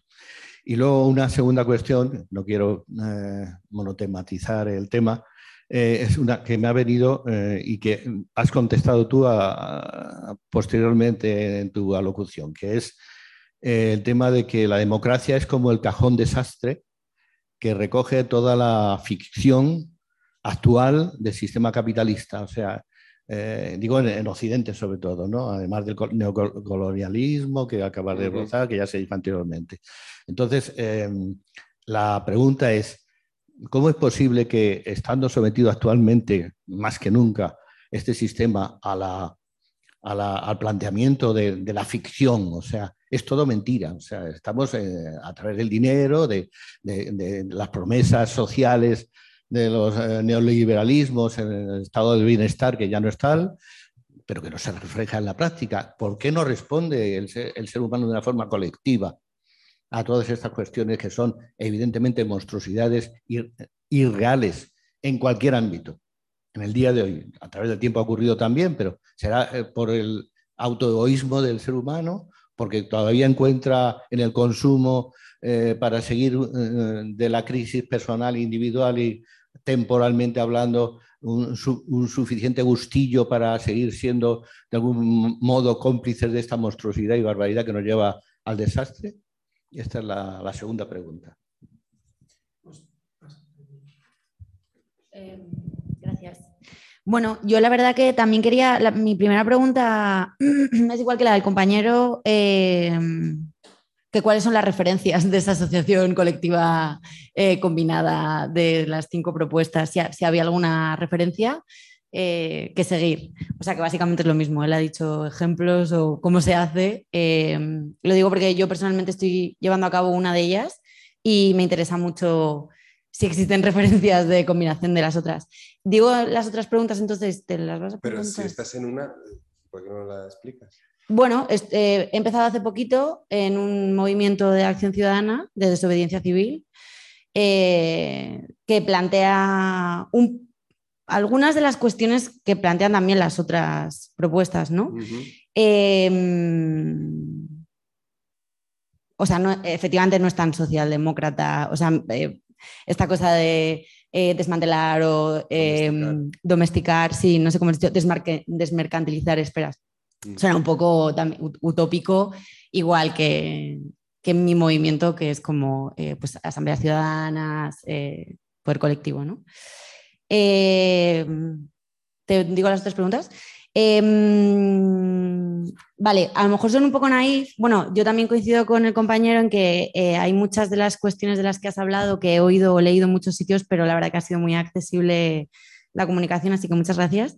Em, igual esto sí, sí, es un poco ingenuo, pero cuando hablas de este imaginario, de estos imaginarios que se necesitan consensuar, como por ejemplo en el caso de, Ecuador, ¿no? de Amazonas, vamos, como tantísimos otros como Congo, Senegal, me da igual. Eh, perdón si la pregunta es tonta, pero, o sea, ese imaginario de consenso, ¿para quién se crea? Quiero decir, o sea, es simplemente la comunicación para la opinión pública, porque realmente parece que ni siquiera se necesita ese relato de sea modernización o, eh, esto, capitalismo verde o, lo que sea. No sé si es con el propio país al que se le extrae, explota, etcétera, eh, que se necesita una excusa, vaya, o crear ese imaginario. Em, y la tercera es muy, muy concretita. En el caso de Senegal y de esta segunda colonización eh, que has comentado, em, porque me parece, no sé si he entendido bien, como los marcos legales para intervenirlo eh, vienen de Francia. Entonces me interesa mucho saber si es simplemente, pues bueno, ya que es como el país colonial eh, original, se, replica o, no sé si hay, si hay, algo ahí que me estoy perdiendo, no sé si es simplemente. ¿Listo? Sí que si no... Gracias. Perdón si me he entendido. Gracias. Gracias. Pues empezamos con esto, pero... Vale. Eh, a ver, ¿eh? a, ver, es posible que balbucee, ¿eh? porque son preguntas. Vale. O sea, yo sobre no, ejemplos o, cómo hacer esa, que, que, venía de los dos, ¿eh? cómo hacer esa, eh, cómo aplicar esa, pluralidad estratégica, donde ¿no? O sea, resistes, estás produciendo ya en la práctica escapes y a la vez participas o accionas en procesos de desmantelamiento. A la vez que eh, resistes, estás en la acción directa, etc., eh, generas espacios de, ¿no? de autonomía o, que, que, ya plantean un éxodo, pero que no están fuera de la realidad, sino que a la vez intentan negociar con la contraparte, ¿no? desmantelar, o sea, resistir para tener capacidad de negociación en el desmantelamiento a la vez que produces formas de escape. ¿no? Esta sería un poco la pluralidad estratégica. Vale, o sea, yo de entrada creo que hay, o sea, ¿no? Esto lo, hemos discutido bastante con alguna gente, digamos, de la, del ecologismo, de la ecología política, por decirlo así. O sea, yo, creo que de entrada hay como toda una serie de referentes respecto a eh, esas formas de resistir que te permiten o que están acompañadas de formas de escape y que a la vez desmantelan. Hay formas que se han producido históricamente en lo mejor de la socialdemocracia europea que son más inspiradoras que el, New Deal eh, estadounidense. ¿no? como son los fondos de asalariados de Suecia, el plan Meiner de Suecia. Eh, ¿no? no, no, no, no, voy a generar como analogías con un momento histórico irreproducible. Estamos hablando del el momento de mayor capacidad de organización y de sindicación del movimiento obrero para plantarle cara a través de una, ¿no? un partido eh, socialdemócrata, seguramente en el sentido más puro, que empieza a gobernar en Suecia y que planta cara al capital en una forma que inicialmente se plantea como desmantelamiento, que es que la propiedad de la industria se socializa en los trabajadores. Y el plan Meiner lo que plantea no es solo la socialización de esa propiedad, sino formas de democracia directa, voz directa sobre las decisiones estratégicas de la empresa. La empresa no se nacionaliza, no se hace pública, sino que se colectiviza sobre el sujeto explotado, que es el trabajador. ¿no? Más o menos, ¿no? por ahí irían la... Son como una especie de stock options para los trabajadores de la empresa y que poco a poco lo que van haciendo los trabajadores o el cuerpo trabajador es colonizar ese espacio para generar no cooperativas, no cooperativas en el sentido que lo entendemos hoy, de cuatro o cinco personas que colectivizan el trabajo como autoempleo, sino para, eh, para cooperativizar y colectivizar lo que antes eran relaciones de explotación capitalista. ¿no? O sea, claro, eso es un proceso de desmantelamiento que apunta al escape. O sea, tú estás, eh, claro, esto no es comparable a decir, bueno, es que me han subido el sueldo gracias a, los acuerdos y la negociación colectiva. Tú lo que estás haciendo en realidad es desmantelar ese espacio de relación capitalista y eh, produciendo una colectivización, una cooperativización del espacio de trabajo donde, o sea, en realidad el capital desaparece el capital desaparece. Luego está la planificación que hacía el gobierno de Suecia sobre eso. Es decir, había una serie de excedentes que tenían que ser dirigidos a la apertura de nichos de mercado que hicieran que efectivamente la economía suecia fuera fuerte, fuera competitiva. O sea, había como también un imaginario, digamos, de en este trozo del planeta podemos generar algo que no es capitalismo y competir con el resto que sí que es capitalista. ¿no? Aquí hay un idealismo que también muchas veces el propio cooperativismo padece. ¿no? Pero los fondos de asalariados de Suecia son un marco, un horizonte, un imaginario que penetra sobre el régimen de propiedad capitalista completamente diferente al New Deal, que no deja de ser otra cosa que dinero, mm, aparte de todos los procesos de avance en la colectivización y la negociación colectiva del trabajo, que eso no fue por Roosevelt, sino que básicamente fue por un movimiento obrero bestial eh, pero que básicamente cuando vemos toda la intervención que hizo Roosevelt a través del New lo que vemos es que pues, lo que fueron luego economías que estaban en los primeros puestos de Forbes habían sido financiadas estatalmente. ¿no? Eh, por un lado eso, es decir, yo creo que tenemos imaginarios o horizontes o, prácticas concretas en términos de que no es solo política pública. Los fondos de salida de sociedad no es solo política pública. No estamos hablando de que al Estado se le ocurre o que a eh, Olof Palm o a Meitner se les ocurre hacer eso.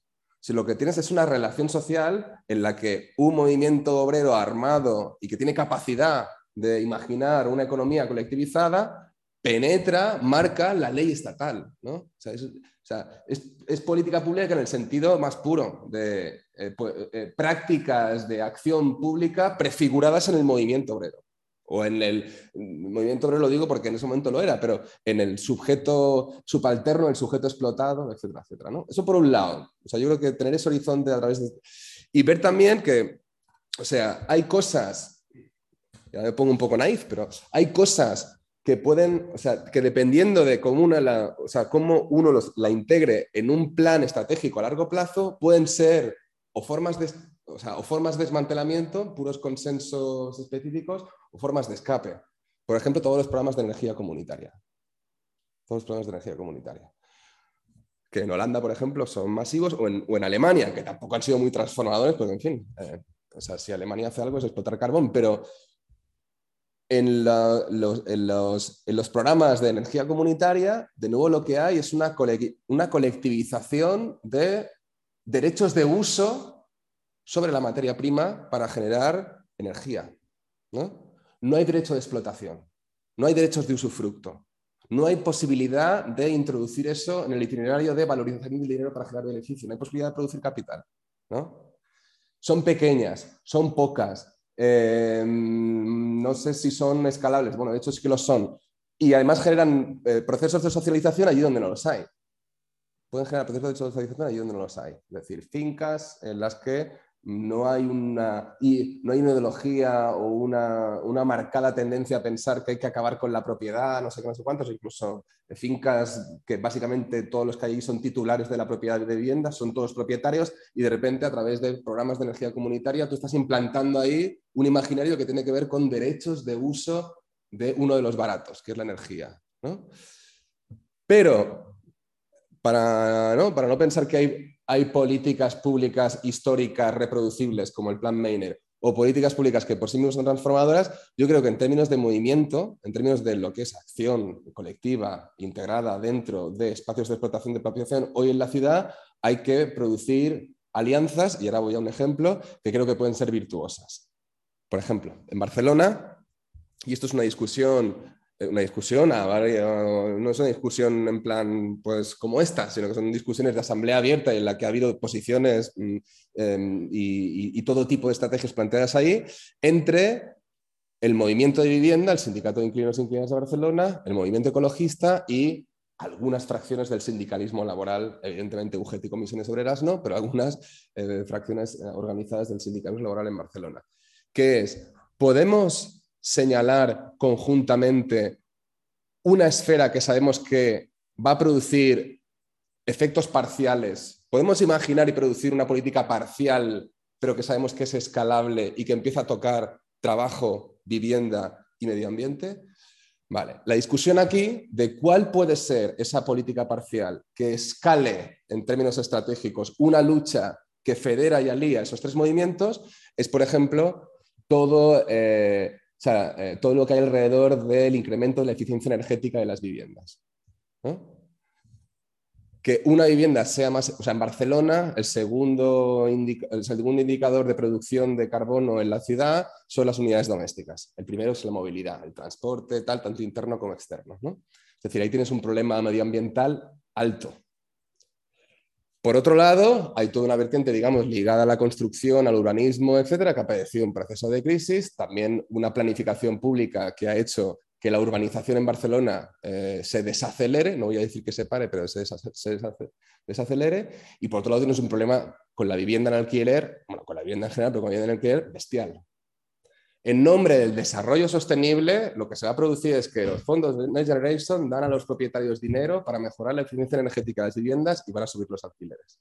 Tienes un problema ahí, garrafal.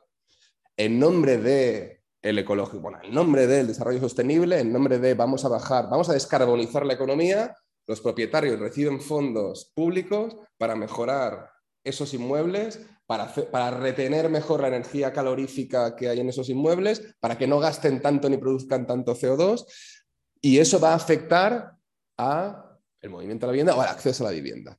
Podemos hacer una alianza estratégica en la que la defensa de un mejor trabajo, la defensa de una vivienda asequible y la defensa de que tienen que ser eficientes energéticamente sea la misma lucha. Y esto yo creo que es un debate que puedes pensar, vale, es que es una cosa, me estás hablando de una cosa pequeñísima, ¿no?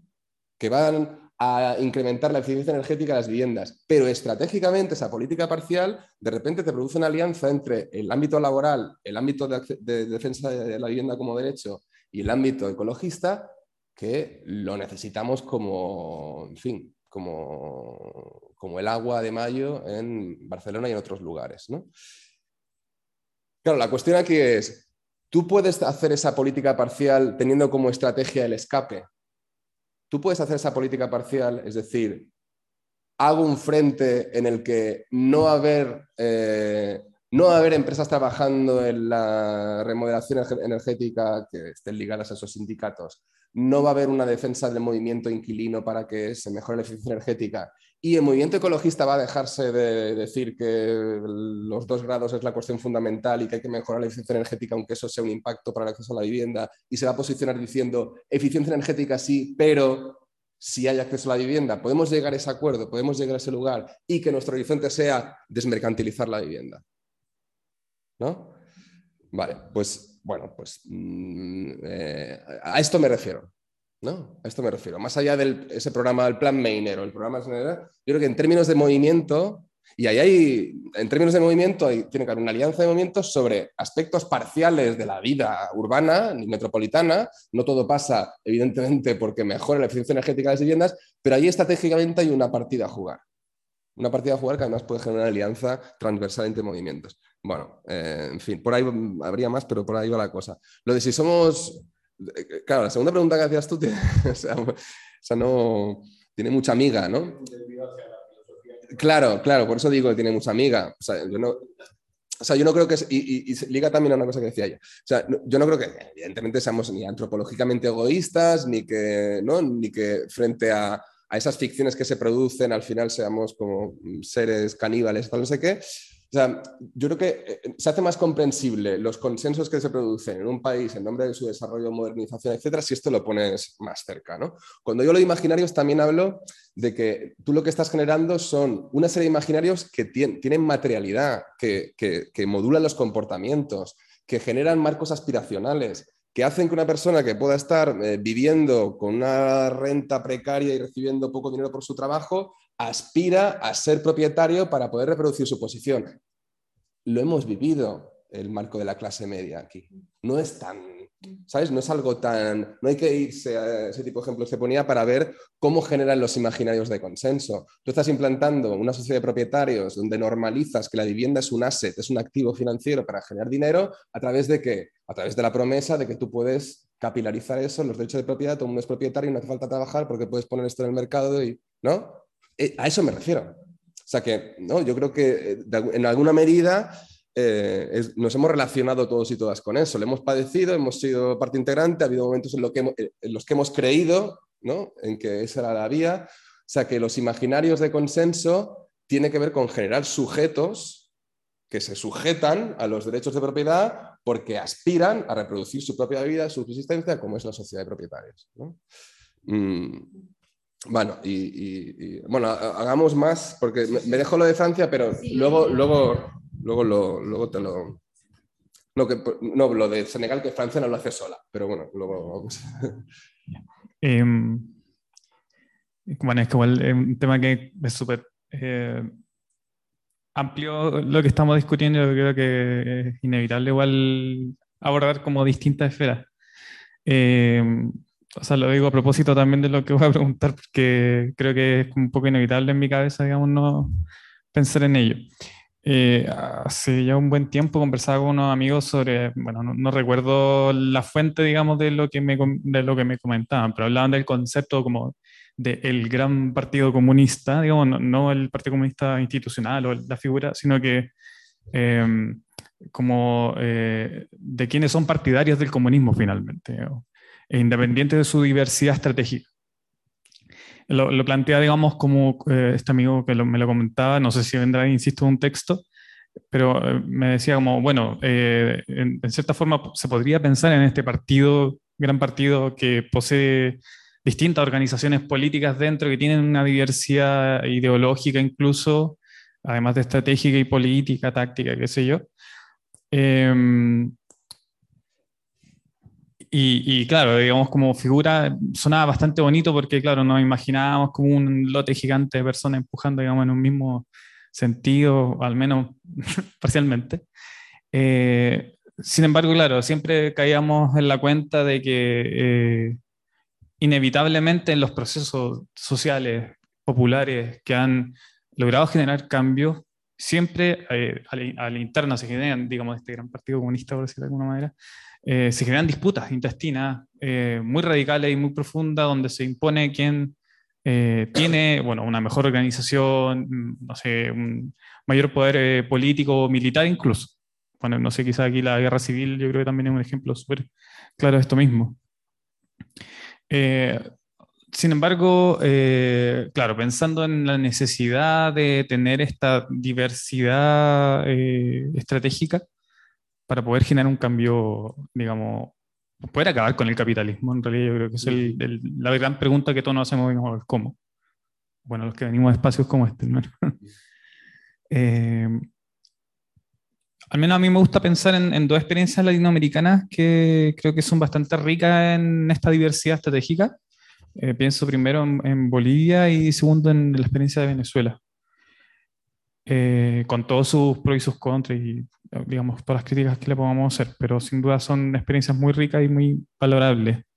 En ese sentido, eh, en estas dos experiencias yo al menos veo dos factores que son súper relevantes. Por un lado, digamos, existe un esfuerzo político explícito, digamos, tanto desde los gobiernos hasta los movimientos sociales que lo alimentan, e incluso estando contra el gobierno en algunos casos, eh, la necesidad o, digamos la voluntad de construcción de una democracia popular.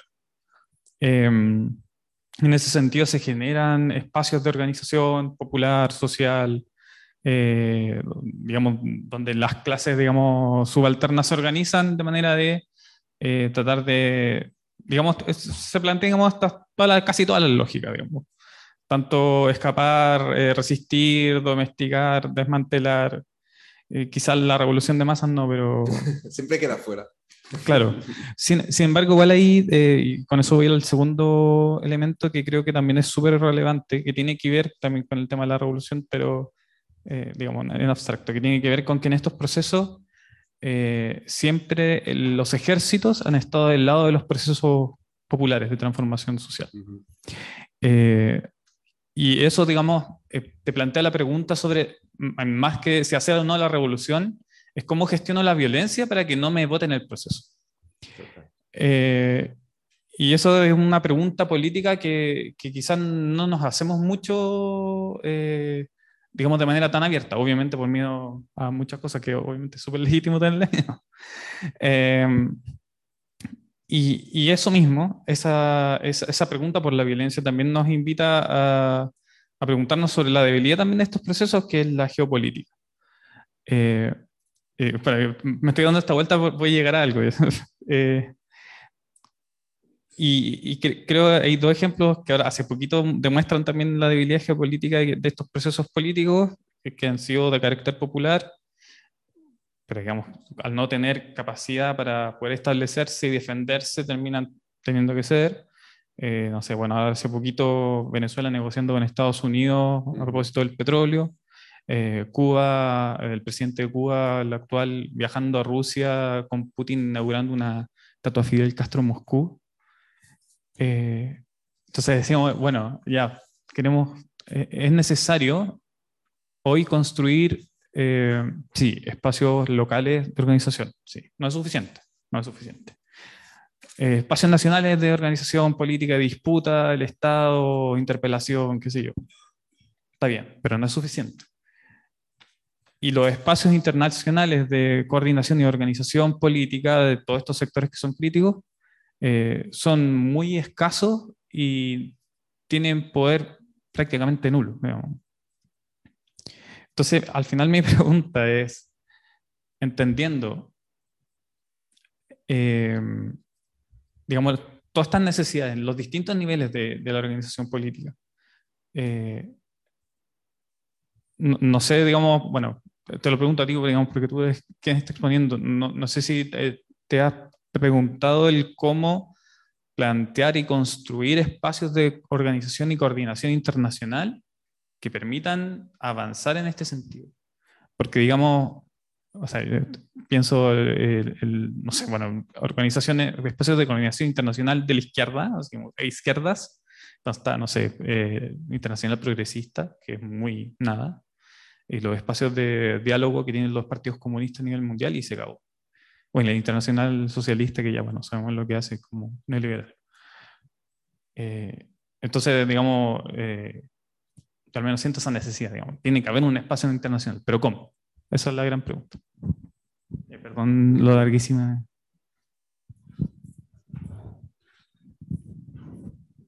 Si quieres, no hay más preguntas por ahora, si quieres meter esta. O, o añade tú. No, luego cuando... cuando, se, cuando se calme, entonces ya entraré yo.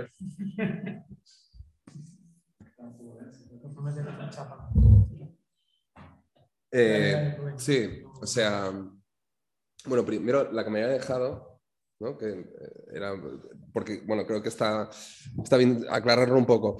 O sea, cuando yo decía que, eh, o sea, Francia a través de este desarrollo sostenible reproduce la relación colonial con Senegal y que lo hace a través de fondos del Banco Mundial que van dirigidos a los países del sur, tal no sé qué. O sea, ahí está el auspicio del Banco Mundial a través de ¿no? un programa de, de no recuerdo cómo se llama, de, de, programa de crédito de garantía o algo así, ¿no? pero básicamente es dinero del Banco Mundial que se dirige a, esos entornos, pero el asunto es que gracias a la penetración que ya tiene Francia en ese país, al final es el comisario de esos fondos. ¿no? O sea, que no es que Francia lo haga solo, sino que gracias a la dominación, tanto en, fin, en términos de propiedad, pero también política y económica de ese entorno, acaban siendo o empresas estatales o empresas privadas francesas las que ponen en marcha esos activos que recibe Senegal del Banco Mundial. ¿no? Es decir, que no hay en el...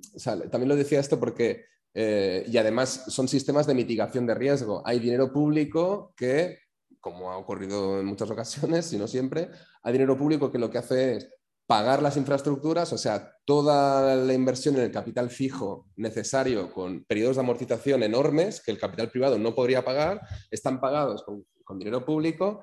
Hay parte del dinero que es privado, pero en el caso en que esa infraestructura no funcione, no genere beneficio, tal, no sé, no sé cuántos, y se generen deudas porque se retrasa la obra, porque finalmente se pone en marcha y no hay una exportación de esa energía y no hay beneficio producido, porque los trabajadores y trabajadoras se ponen en contra y negocian condiciones laborales mayores.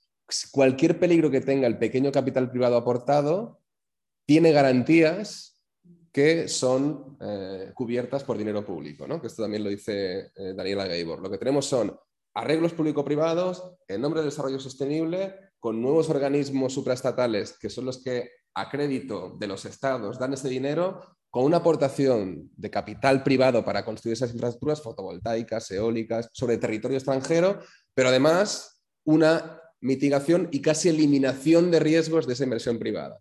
Porque en el caso de que por diferentes motivos eso no salga adelante, la deuda que pueda tener o, esa inversión que finalmente no genere beneficio, entonces la deuda es privada, es cubierta por dinero público. ¿no? Es decir, no es solo poner la, alfombra roja al capital para que pueda introducirse en el desarrollo sostenible, sino que si además eso no genera beneficio, vendrá a rescatarle el dinero público. ¿no?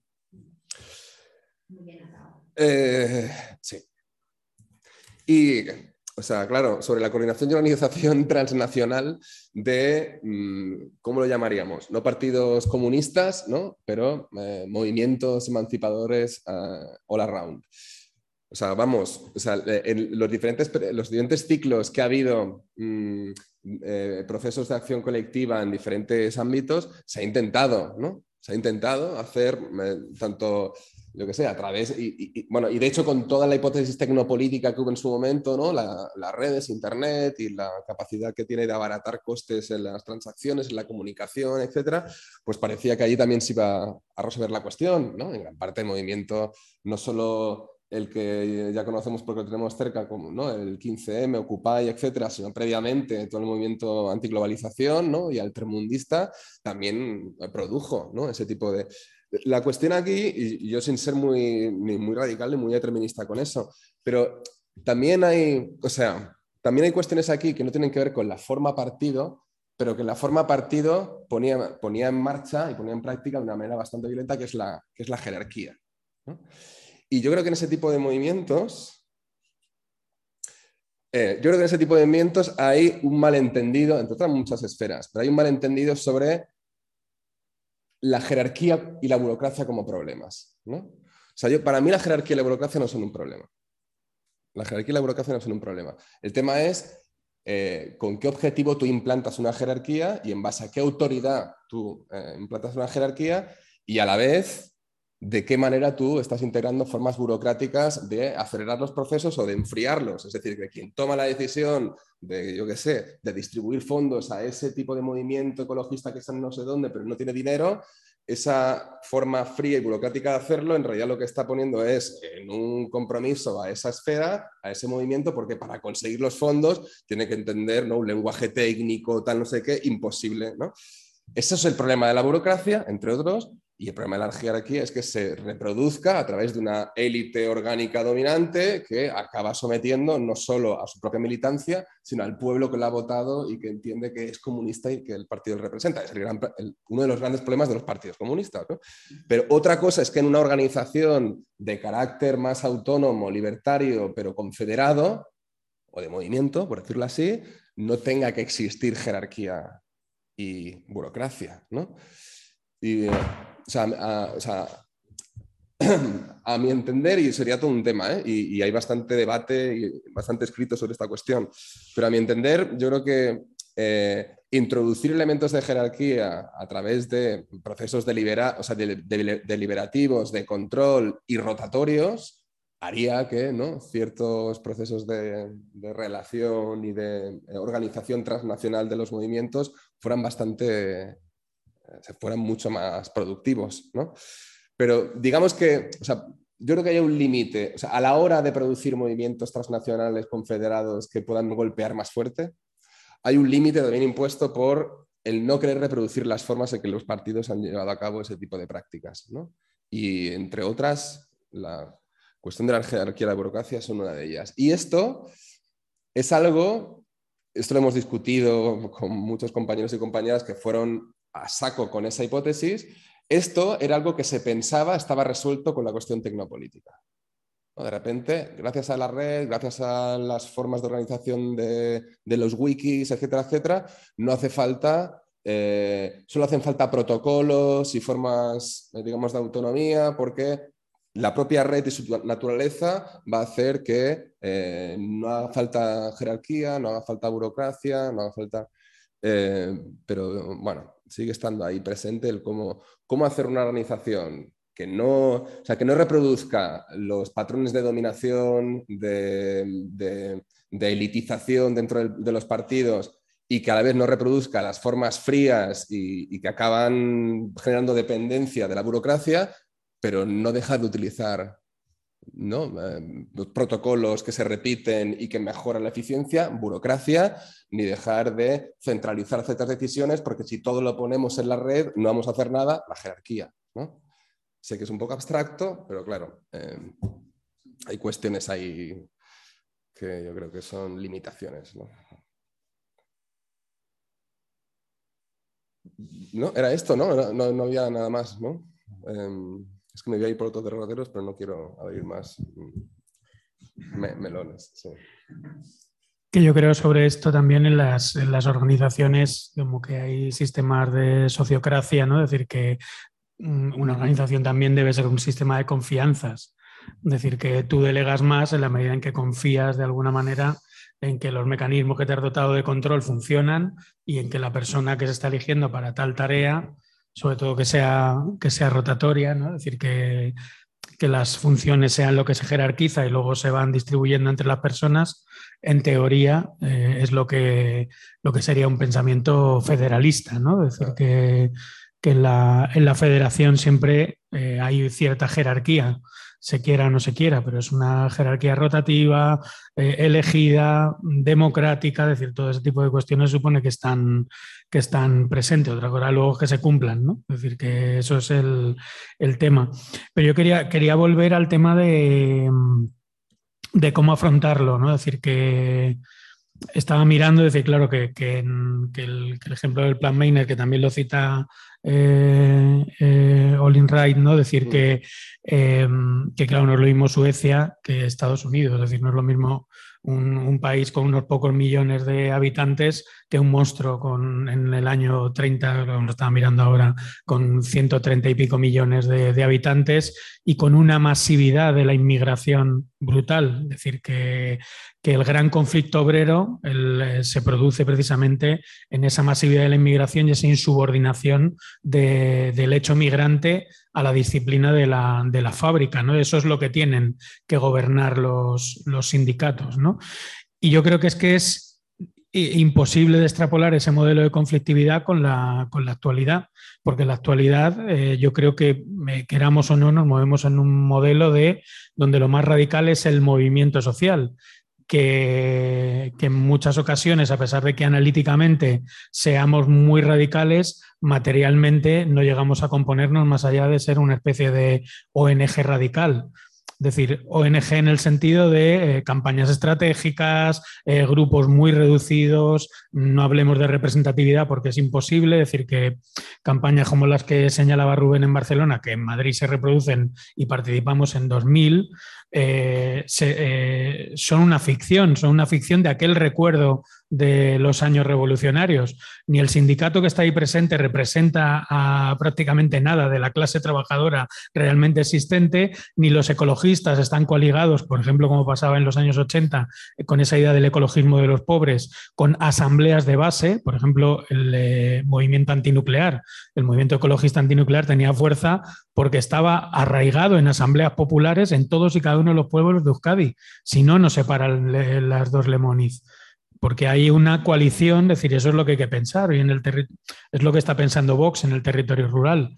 Eh, Vox está coligando con eh, realidades que le son afines, pero que no son exactamente Vox. Es decir, está cogiendo un poco de ganadería de no sé qué tipo, un poco de no sé qué de aquí y componiendo de alguna manera. Es decir, es, el, papel del revolucionario distinguir el movimiento de lo social, donde están las líneas de radicalización en lo social, y la organización que, hay que dotarse para que eso, para que eso funcione. En esa tensión es en la que estamos, en la que estamos permanentemente, pero siempre en, la actualidad, porque la, propia realidad de un capitalismo popular, una democracia liberal que, en, el que, en el que vivimos, eh, nos genera y nos generamos eh, espejismos, ¿no? es decir, un espejismo del que somos conscientes y que a veces puede ser táctico utilizarlo, pero que a la vez, eh, cuando decimos mm, representamos, venimos representando al barrio de Carabanchel, ¿no? Es decir, que eh, yo me acuerdo, yo me fui a vivir una, una temporada, vivía en Villaverde, donde hay tradición del movimiento vecinal, y, es que eso es otra película. Es decir, en los años 70 yo estuve mirando los archivos de la Asociación de Vecinos y la Asociación de Vecinos no representaba a todo San Cristóbal, pero representaba a un, un 15% del barrio, sí era socio de la Asociación de Vecinos. Y eso es una, una cifra muy importante. Es decir, ahora tú harías un colectivo de barrio con 20 personas que sacan una tabla de reivindicaciones barriales más o menos radicales, más o menos fuertes, más o menos anarquistas o comunistas y que se pegan con otros similares a ellos en la ciudad, pero que no representan más que a ellos mismos 15 o 20. El, problema está en cómo se compone un movimiento de lucha hoy. Es decir, cuando hay sistemas de integración y redistribución que en, en nuestro caso cercano eh, analíticamente no te lo puedes explicar, pero siguen funcionando y siguen componiendo sociedad y siguen evitando que haya eh, una conflictividad que, sea como iba a decir reutilizable, que sea eh, componible o agenciable políticamente en, una escala, en una escala mayor. ¿no? Eso nos arrincona siempre a, como a polos de opinión, ¿no? Es decir, polos de opinión eh, más o menos pequeños y yo creo que ahí es donde está la, gran, la gran pregunta, ¿no? Porque si no lo que nos... Yo estaba mirando, a ver, yo que me sitúo más en la ruptura, en desmantelar, en domesticar, en, eh, cada dos años yo creo que estamos en una, en una, distinta, pero el problema es que no componemos. O sea, es decir, no hay fuerza suficiente para ninguna de estas, ¿no? Es decir, que eh, no, para cualquiera de ellas te lo puedes proponer, ¿no? Es decir, puedes. yo hablando, por ejemplo, con gente de compañeras que están en, en Sucumbíos, en la zona que, de Ecuador que señalaba, que señalaba Rubén, claro, es que allí la Federación de Mujeres son miles de mujeres ecuatorianas. Es decir, tienen la Universidad de la Tierra y están en Lago Agrio. Y, bueno, pues ahí es que funciona, funcionan otro tipo de realidades, por ejemplo, un movimiento indígena que a pesar de todo, en parte, sigue vivo. Es decir, sigue vivo con todas las contradicciones y problemas que la gente de Ecuador sabe y que nos podrán contar y tal, pero cuando el movimiento indígena eh, ecuatoriano decide eh, asaltar la capital, eh, existe un problema político. Aquí los grandes sindicatos deciden convocar una huelga general y tiene un 30% de seguimientos. Si, o sea, sus propios delegados Mm, a sueldo son los que se movilizan, ¿no? Entonces, decir que, que las lógicas, el problema es que las lógicas son son súper eh, distintas, ¿no? Entonces ahí es donde yo creo que hay una, serie de preguntas que, hay que seguir que hay que seguir como investigando, ¿no? Es decir, que, ahora mismo para mí la, la, parte primera que hay que hacer es una etnografía radical, es decir, una etnografía es como a pie de tierra qué está, qué está pasando por los cuerpos de, la gente, ¿no? Es decir, porque evidentemente, decir, nosotros, yo creo que los programas políticos, los análisis, todo eso está bien, que los elaboremos y es función nuestra. Pero que también hay que, también hay que saber que no, están, que, no, que no casan, que no llaman, que no mueven, que no estamos consiguiendo aterrizar sobre esa, construir esa clase que se supone, o esa idea de clase, o no decir que ahora que está, que está tan de moda, ¿no? Imaginarios, por ejemplo, ¿no? De... No, no, pues creo que si no, no, no, está la idea. Supongo que tiene mucho que ver con que, con que cada una sintamos que tenemos una lucha propia o algo así, ¿no? Y no sé o sea, yo escucho mucho también como, ah, pequeña revolución burguesa, no sé qué, y por qué hay personas que sienten que no les pertenece eh, colectivizarse cuando todo debería ser lo mismo, ¿no? El ecologismo, anticapitalismo, feminismo, etc. No sé si por ahí van a decir. Es que eh, yo creo que, y lo harando con lo que acabas de decir y con lo que has dicho tú, Pablo, es que eh, creo que hay aquí un pecado, un pecado de, eh, con doble vertiente. Uno, la irrealidad. Hablamos de la ficción que he dicho yo antes. Y entonces eh, los argumentarios son muy completos y muy reales también, por otra parte, digo el que acabas de decir tú, pero tiene un marchamo de, de, bajarse, como digo yo, al moro, de, lo que ocurre, lo que has dicho tú, de textar qué ocurre con el ser humano social, digo, colectivo, ¿no? para que eh, estas, mm, este camino sin retorno que estamos recorriendo, unas marchas forzadas, y en las cuales el capitalismo este salvaje está haciendo lo que le da la gana y va a seguir, porque tiene esa melifluosidad, se, busca las alternativas para el beneficio, eso es buena parte. O sea, eh, eh, primero, ser más realistas, ser más realistas. Hay un pecado de irrealidad por parte de las, las gentes positivistas que quieren un mundo mejor. Y luego un pecado de humildad tremendo, porque eh, esto se ha dicho en otras épocas y hoy en día es necesario, yo creo que básico, que es empezar por el, si no uno más uno, el 20 más 20. Pero querer cambiar el mundo entero como está situado actualmente desde transnacionalismos es también una ficción que irresoluble y además imposible de verificar cómo van las cosas y al ritmo en que van. De, manera que entiendo que puede resultar utópico también lo que estoy diciendo, de unirnos por barrios, por zonas, por, por grupos, aunque sean minoritarios, y luego eh, contactar, comunicar, pero con esas bases, esas bases que realmente yo, que soy bastante tarra ya en cuanto a edad, sin embargo, veo que, no se realizan en la práctica. Hay muchas buenas voluntades, muchos grupos sueltos, eh, luego las redes no sirven para esto, las redes no sirven para esto, ya está demostrado, sirven para otras cosas, claro que sí, para quedar, para unirse y demás, pero no en este sentido de profundidad que, al que me refiero yo. No sé si me he expresado suficientemente claro. No sé si... Sí, yo sea, es que esta, esta, cuestión, la, el, casi el mismo, el, mismo, el mismo tono y los mismos argumentos un poco, lo vimos hace poco con Panzer en un plenario de la Funda. Entonces, yo voy a ir a lo que dije en ese plenario. Em, o sea, a mí hay una cuestión que le, hemos, le hemos, analizado eh, empíricamente que, en, la ida y con otra gente, en mi cooperativa y con otra gente, que nos, sorprende mucho, que es eh, mirar a qué dedica eh, la renta familiar media de la gente que vive en el área metropolitana de Barcelona.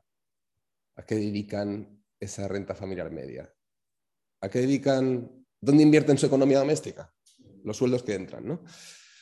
La área metropolitana de Barcelona es la mitad de Cataluña. ¿eh? Son 3, millones y medio de personas viven en la área metropolitana de Barcelona. Mm, poca cosa. De hecho, es una de las zonas con mayor densidad de población de toda Europa. Y mirando números y extrayendo diferentes fuentes, veíamos una cosa, que es que hay un, de media, un 30-40%, depende de la zona es un 45%, pero un 30-40% son muy conservadores, se dedica a la vivienda, sea hipoteca o alquiler.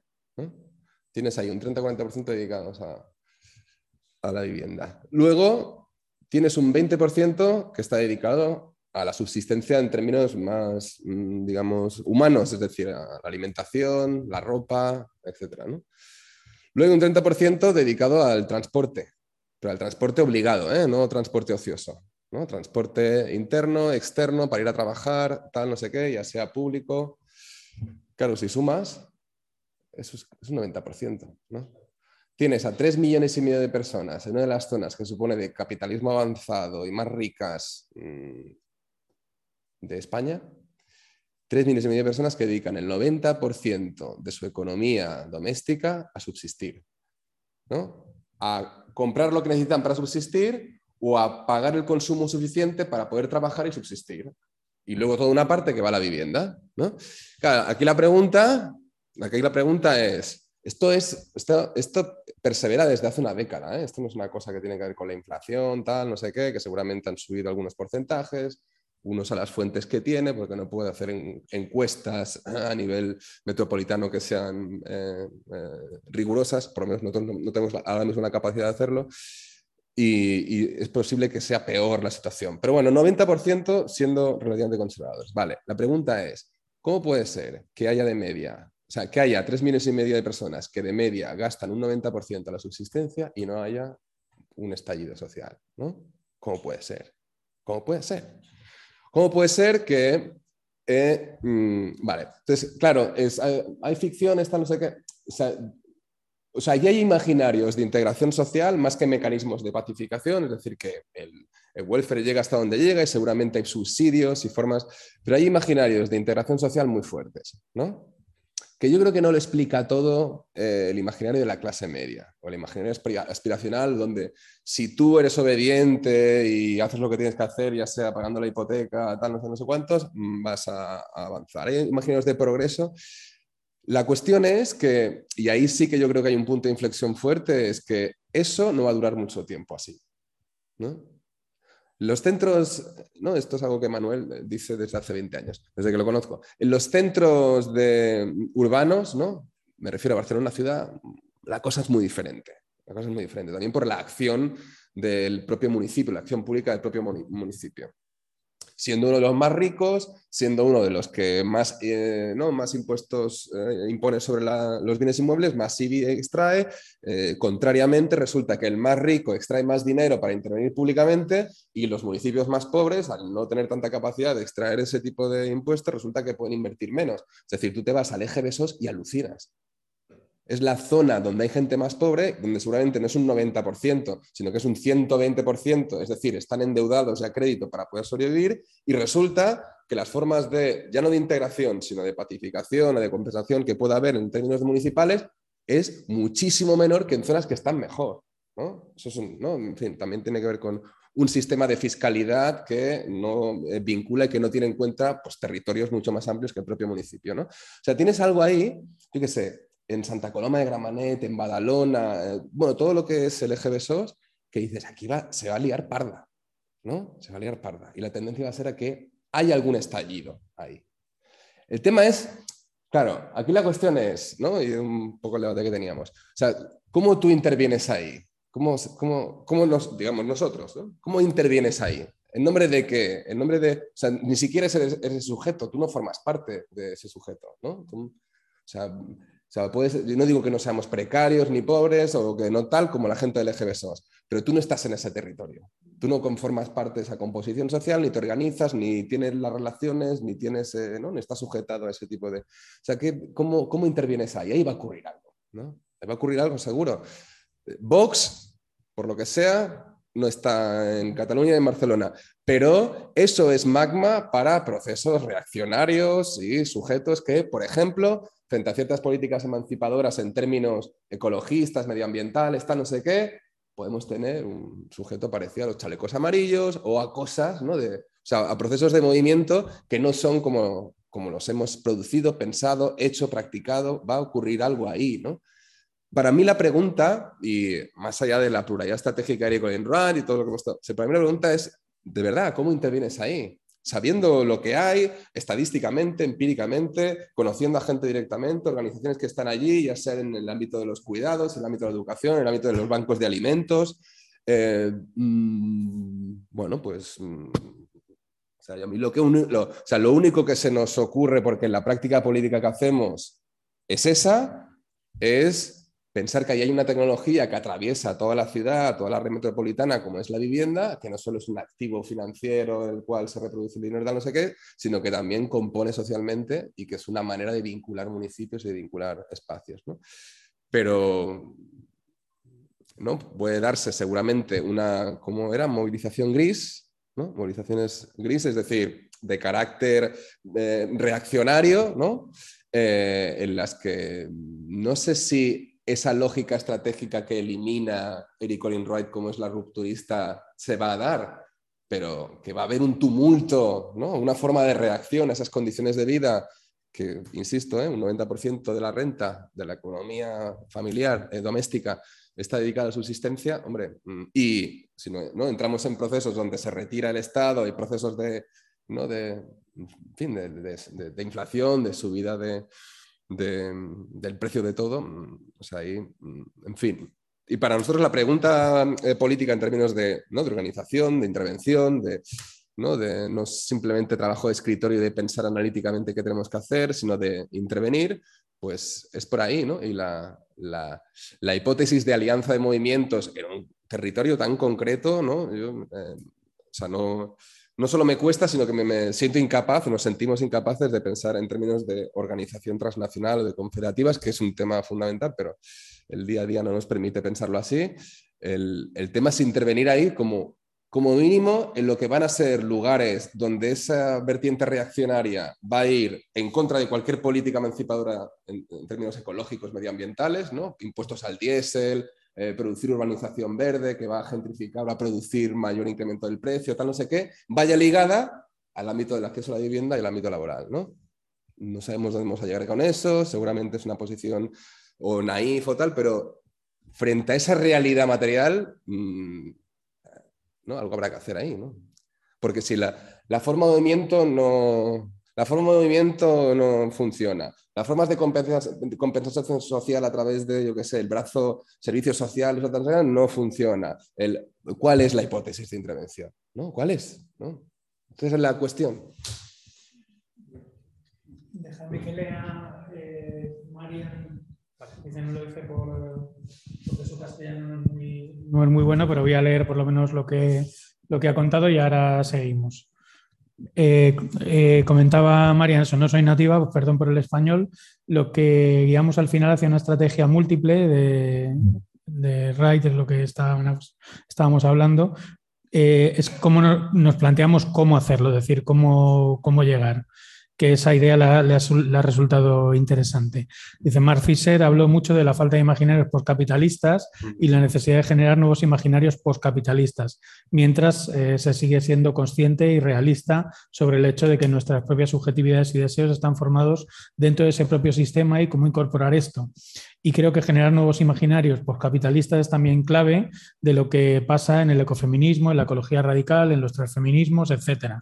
En la tradición radical negra se centra también en las relaciones y la reproducción social como la estrategia principal para resistir el capitalismo. Y por supuesto, otros hablan de estrategias más políticas para desmantelar el capitalismo, estrategias como la autonomía, la renta básica universal, eh, como el Inventing the Future de Nick Smith Eh, pues al final no es una pregunta, solo agradecimientos. La sesión me ha ayudado a ver cómo están todas estas estrategias, movimientos, teorías y praxis diversos que conforman en sí mismo la lucha postcapitalista y cómo funcionan en su conjunto. Lo quería leer porque bueno, había, eh, lo había puesto en el chat y adelante, Patricia. Ya. Eh, sí me quedo dando vuelta igual lo, que había mencionado el compañero aquí y bueno, también los comentarios que se han dado últimamente en realidad el, año 2009 entré a estudiar, eh, bueno, a la universidad lo mismo, y comentábamos con, con, mis compañeros de ese tiempo como, claro, una utopía que eh, si, en Chile, si, siquiera se hablara de una nueva constitución, que estamos full con neoliberalismo y la constitución Pinochet, y, y para qué hablar de movilizaciones sociales. O sea, a, a lo más habíamos tenido el 2006 un proceso de movilización estudiantil de los estudiantes secundarios que había sido importante, pero que había sido muy pequeño. Entonces, para nosotros todo era, utópico, digamos. Y claro, teníamos colectivos de seis personas, diez personas, y eso era lo máximo nivel de organización política a la que se podía llegar en ese momento. Súper precario. Eh, sin embargo, claro, diez años después está ardiendo el país. Eh, organizaciones políticas de izquierda habían crecido un montón, eh, digamos, en todo el espectro de la izquierda. Eh, y nadie lo predijo, nadie se. O sea, quizás siempre hay alguien que es como, bueno, medio negativo, digamos, dice, ah, va a quedar la cagada, como diríamos allá. Eh, claro, nadie dijo, va a pasar este día de esta forma y vamos a tener que hacer esto para que ocurra.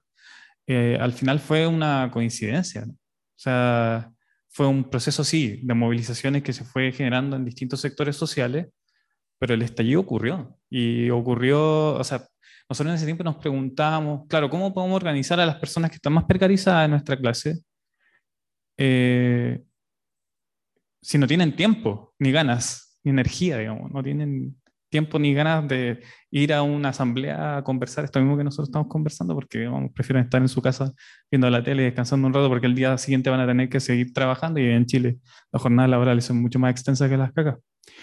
Eh, sin embargo, claro, eh, fue, bueno, movimiento estudiantil 2011, movimiento de trabajadores también entre medio, el movimiento feminista, movimiento ambiental, y que empezó, claro, una algidez de, movilizaciones durante el año 2019, pero claro, fue que se subió el valor del ticket del metro en 10 pesos chilenos, que nada, es como 0,001 euro, más o menos, y los estudiantes secundarios, eh, digamos, empezaron a organizarse para saltar las barreras y no pagar y eso catapultó el proceso de movilizaciones completo de toda la población. Pero esa movilización nunca tuvo una dirección, que eso también es importante, no una, una conducción política, fue espontánea. Lo, que no dice que sea malo o bueno, sino que fue así, digamos. Eh, y claro, y veía ahí la gente quemando los supermercados, saqueándolo. Eh, de hecho, una anécdota muy chistosa que una vez iba caminando por fuera de mi casa, que quedaba muy cerca del centro de la ciudad de Valparaíso, y me encontré unas zapatillas viejas y más adelante había una caja vacía de zapatillas. Entonces, como la persona que saqué las zapatillas se las puse y se fue corriendo. Y claro, eso era impensado. Era impensado. Eh, entonces, yo creo que el desafío al final, primero es, es, como no, no quiero sonar cristiano, pero es como no perder la fe, en el sentido de que es necesario ponerse el objetivo utópico, aunque sea utópico, planificar lo mejor posible con las fuerzas que se tengan y tratar de hacer lo posible, digamos, para hacer el cambio. Eh, y, segundo, tratar de evaluar también con quiénes te puede organizar en función del tiempo que tienen disponibles. Al final es como casi ingeniería social, lamentablemente. Y ahí, por ejemplo, claro, los estudiantes secundarios que eran hijos de quienes sufrían las peores condiciones laborales, eran los que más tenían tiempo para poder organizarse, movilizarse y, ejercer una presión política. Al final eso fue como... Claro, nos dimos cuenta después de que estaba quedando la cagada, pero bueno.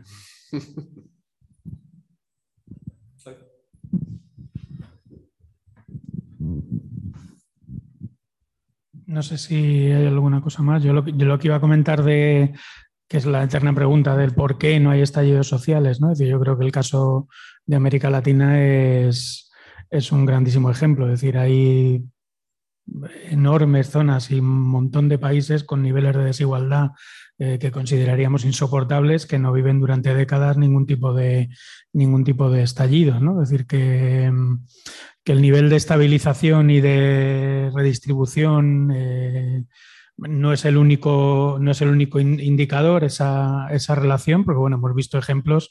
Es decir, es precisamente la pregunta de dónde entra ahí la, la política o el hecho revolucionario o el punto revolucionario, cómo se organiza eso, desde, desde dónde. Es decir, que esa es la gran pregunta.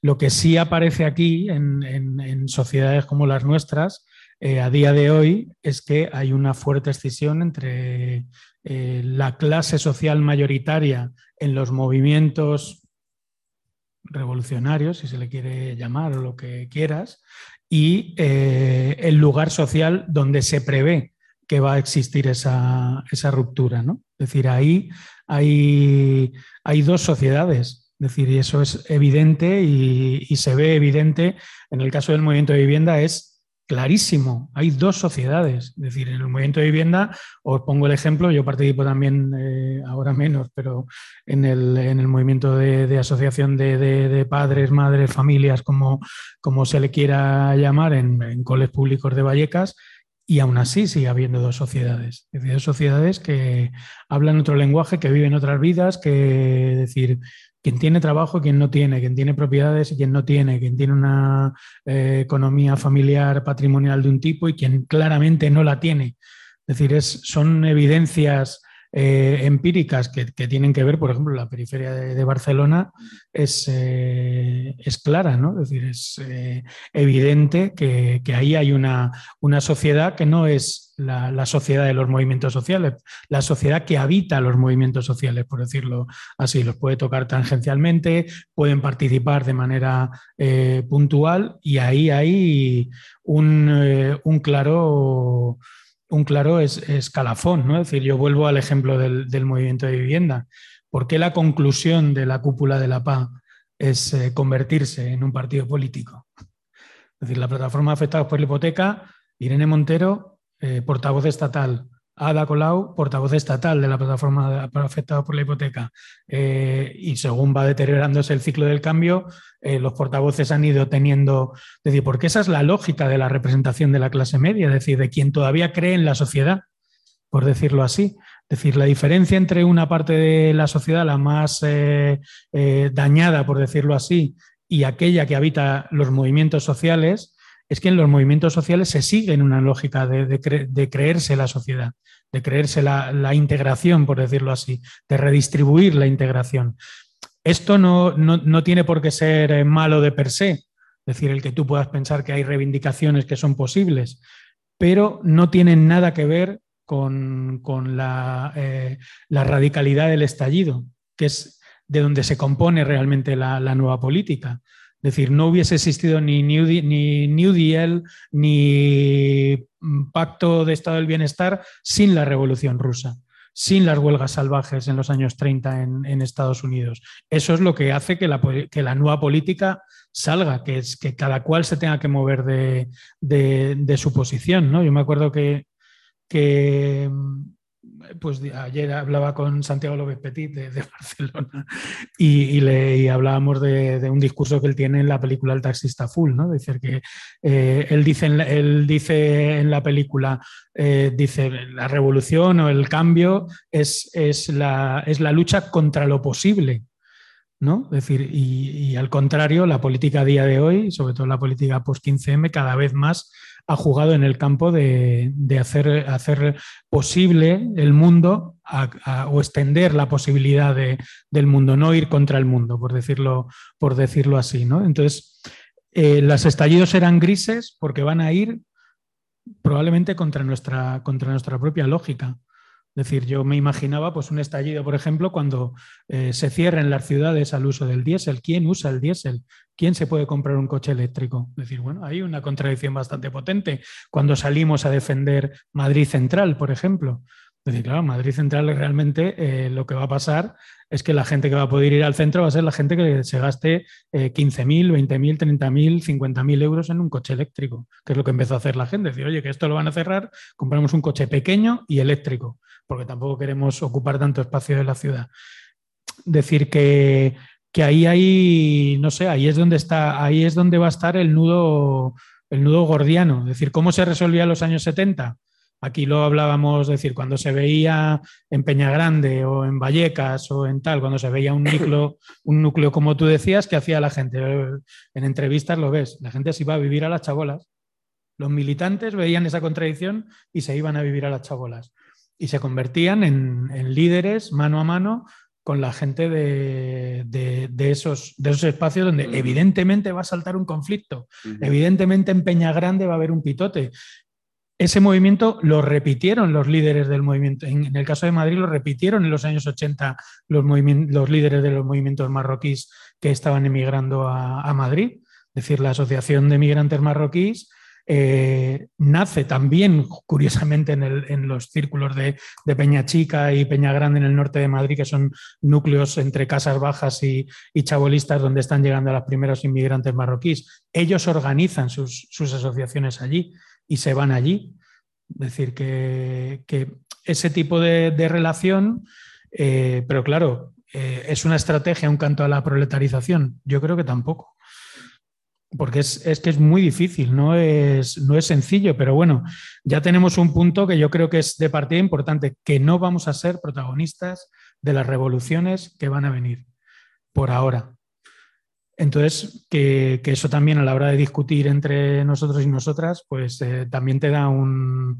Es, una mierda porque es lo que se supone que estabas esperando, pero eh, también el ceder, el ceder el protagonismo también permite que, sucedan cosas nuevas, ¿no? El asunto, es que no, no, no, ser, no solo no ser protagonista, ¿no? sino que lo mejor es el que produce ese sujeto, pero por cuestiones contrarias, eres el adversario, ¿no?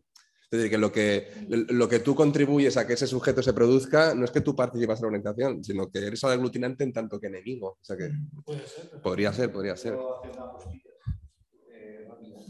Yo tengo la suerte, yo diría que la desgracia, eh, de vivir en la colonia Mojardo actualmente, ¿no? en Madrid.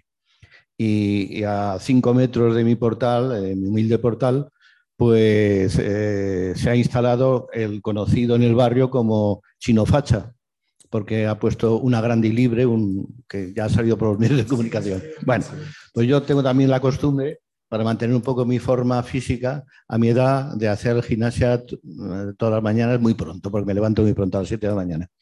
Estoy jubilado, por supuesto. Y entonces observo, eh, es como una especie de un observatorio social, ¿no? De lo que, quienes van ahí todos los días a, a primero de la mañana. Bueno, pues la sorpresa es sublime. Por eso de la complicación de, que no vamos a ser partícipes de esa posible revolución o qué sesgo van a tomar esas revoluciones, en qué sentido, de qué forma. ¿Por qué? Pues porque se nutren, no totalmente ni mucho menos, pero en gran medida de los barrenderos van a desayunar ahí, a ese, sitio, eh, muchos ecuatorianos, y van allí, al, centro de, de, facherío más grande que hay en la colonia Moscardó, mientras la asociación de vecinos que está a 50 metros, eso lo veo a diario, ¿eh? aparte de que todos los policías son los primeros que van a desayunar, los policías nacionales, los, los, de aquí de la comunidad, esos son los primeros que... Eso ya es una falta de yo no sé qué, pero es real. Eh, la asociación de vecinos en la cual yo desayuno y he participado en su tiempo, pues esa está pseudo vacía. Entonces, eh, digamos que comparto ese criterio de que nosotros no, el concepto revolucionario, como queráis llamarlo, de, cambiar la sociedad desde, los pequeños grupos, pero con un ideario, mm, me parece que se ha quedado obsoleto por la vorágine evolucionista de los procesos eh, sociales humanos, meramente humanos. Yo estoy todos los días sorprendiéndome. Y en cuanto a la fisonomía física, bueno, allí hay eh, guitarras, eh, o sea, de todo. Puedo decir, yo, mi, mujer y yo decimos, pero bueno, ¿cómo es posible esto, no? ¿De qué se nutre esto? Y está lleno a tope todos los días, ¿eh? Todos los días. O sea, tengo la ventana indiscreta. Lo he escrito yo en un libro que estoy escribiendo ahora. Sí, sí, la ventana indiscreta por eso, porque me hago facha y bueno, eso y, bajo a participar de aquella Mare Magnum. ¿no? Así que más complicado que eso, yo estoy en la más completo, eh, no sé, obnubilación ante esto, ¿no? Bueno, es un pequeño referente, pero en la línea que decía Pablo.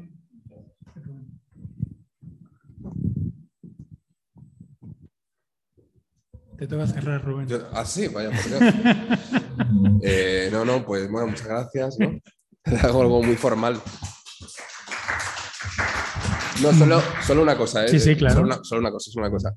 Que, o sea, mm, aparte de. O sea, creo que. O sea, voy a decirlo de forma elegante y simpática. Creo que, aparte de mostrar la impotencia, ¿no? Eh, nuestra impotencia en la época, eh, por lo que sea, ¿eh? por, realidades prácticas, porque efectivamente hay una sociedad polarizada dentro de ese sujeto que no es élite, sino que ¿no? te encuentras a gente que está jodida con la vivienda, tal, pero que no tiene trabajo, no es propietaria, etcétera, etcétera, gente no integrada socialmente. Pero aparte de mostrar la, impotencia, que yo creo que eso, o sea, puede ser muy sofisticado, pero es que es muy fácil políticamente.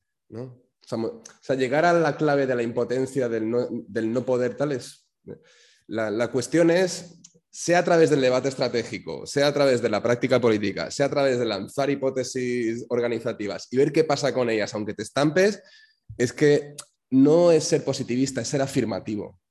Hay que ser afirmativo. Afirmativo en el sentido de que frente a lo que viene y, si nos creemos realmente que, vamos, es que solo hay que mirar los datos, de que esa crisis permanente llega, está llegando un ciclo donde las formas de disciplinamiento del trabajo, de, de, ampliación de las formas de explotación y de expropiación a través de la reproducción de trabajo no remunerado, las formas de esclavismo, o sea, que todo eso se va a dar de una forma mm, bastante liminar y por ello violenta. Frente a eso, creo que no afirmativo en el sentido de hacer cualquier cosa, ¿no? pero sí afirmativo de, como mínimo, hay una serie de formas de organización, de prácticas de movimiento, de acción política que tienen un plan estratégico a largo plazo que hay que poner en marcha.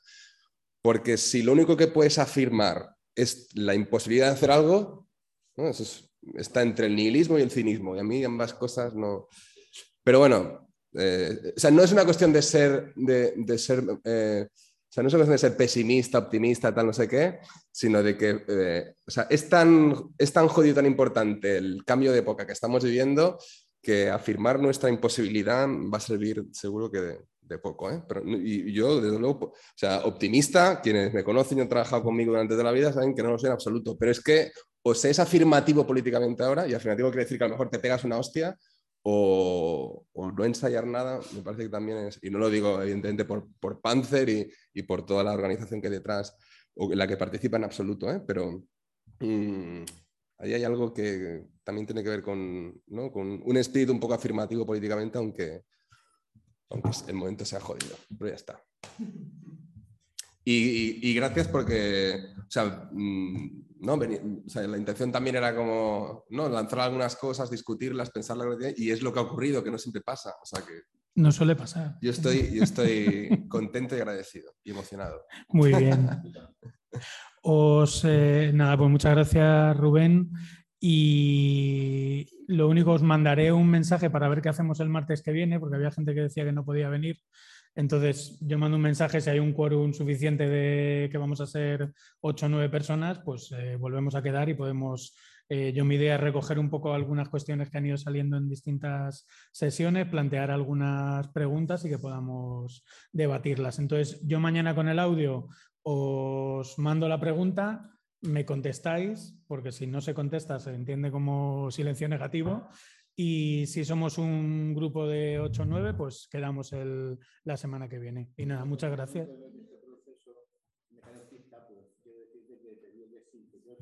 Vale, perfecto. Pues ya contamos con uno.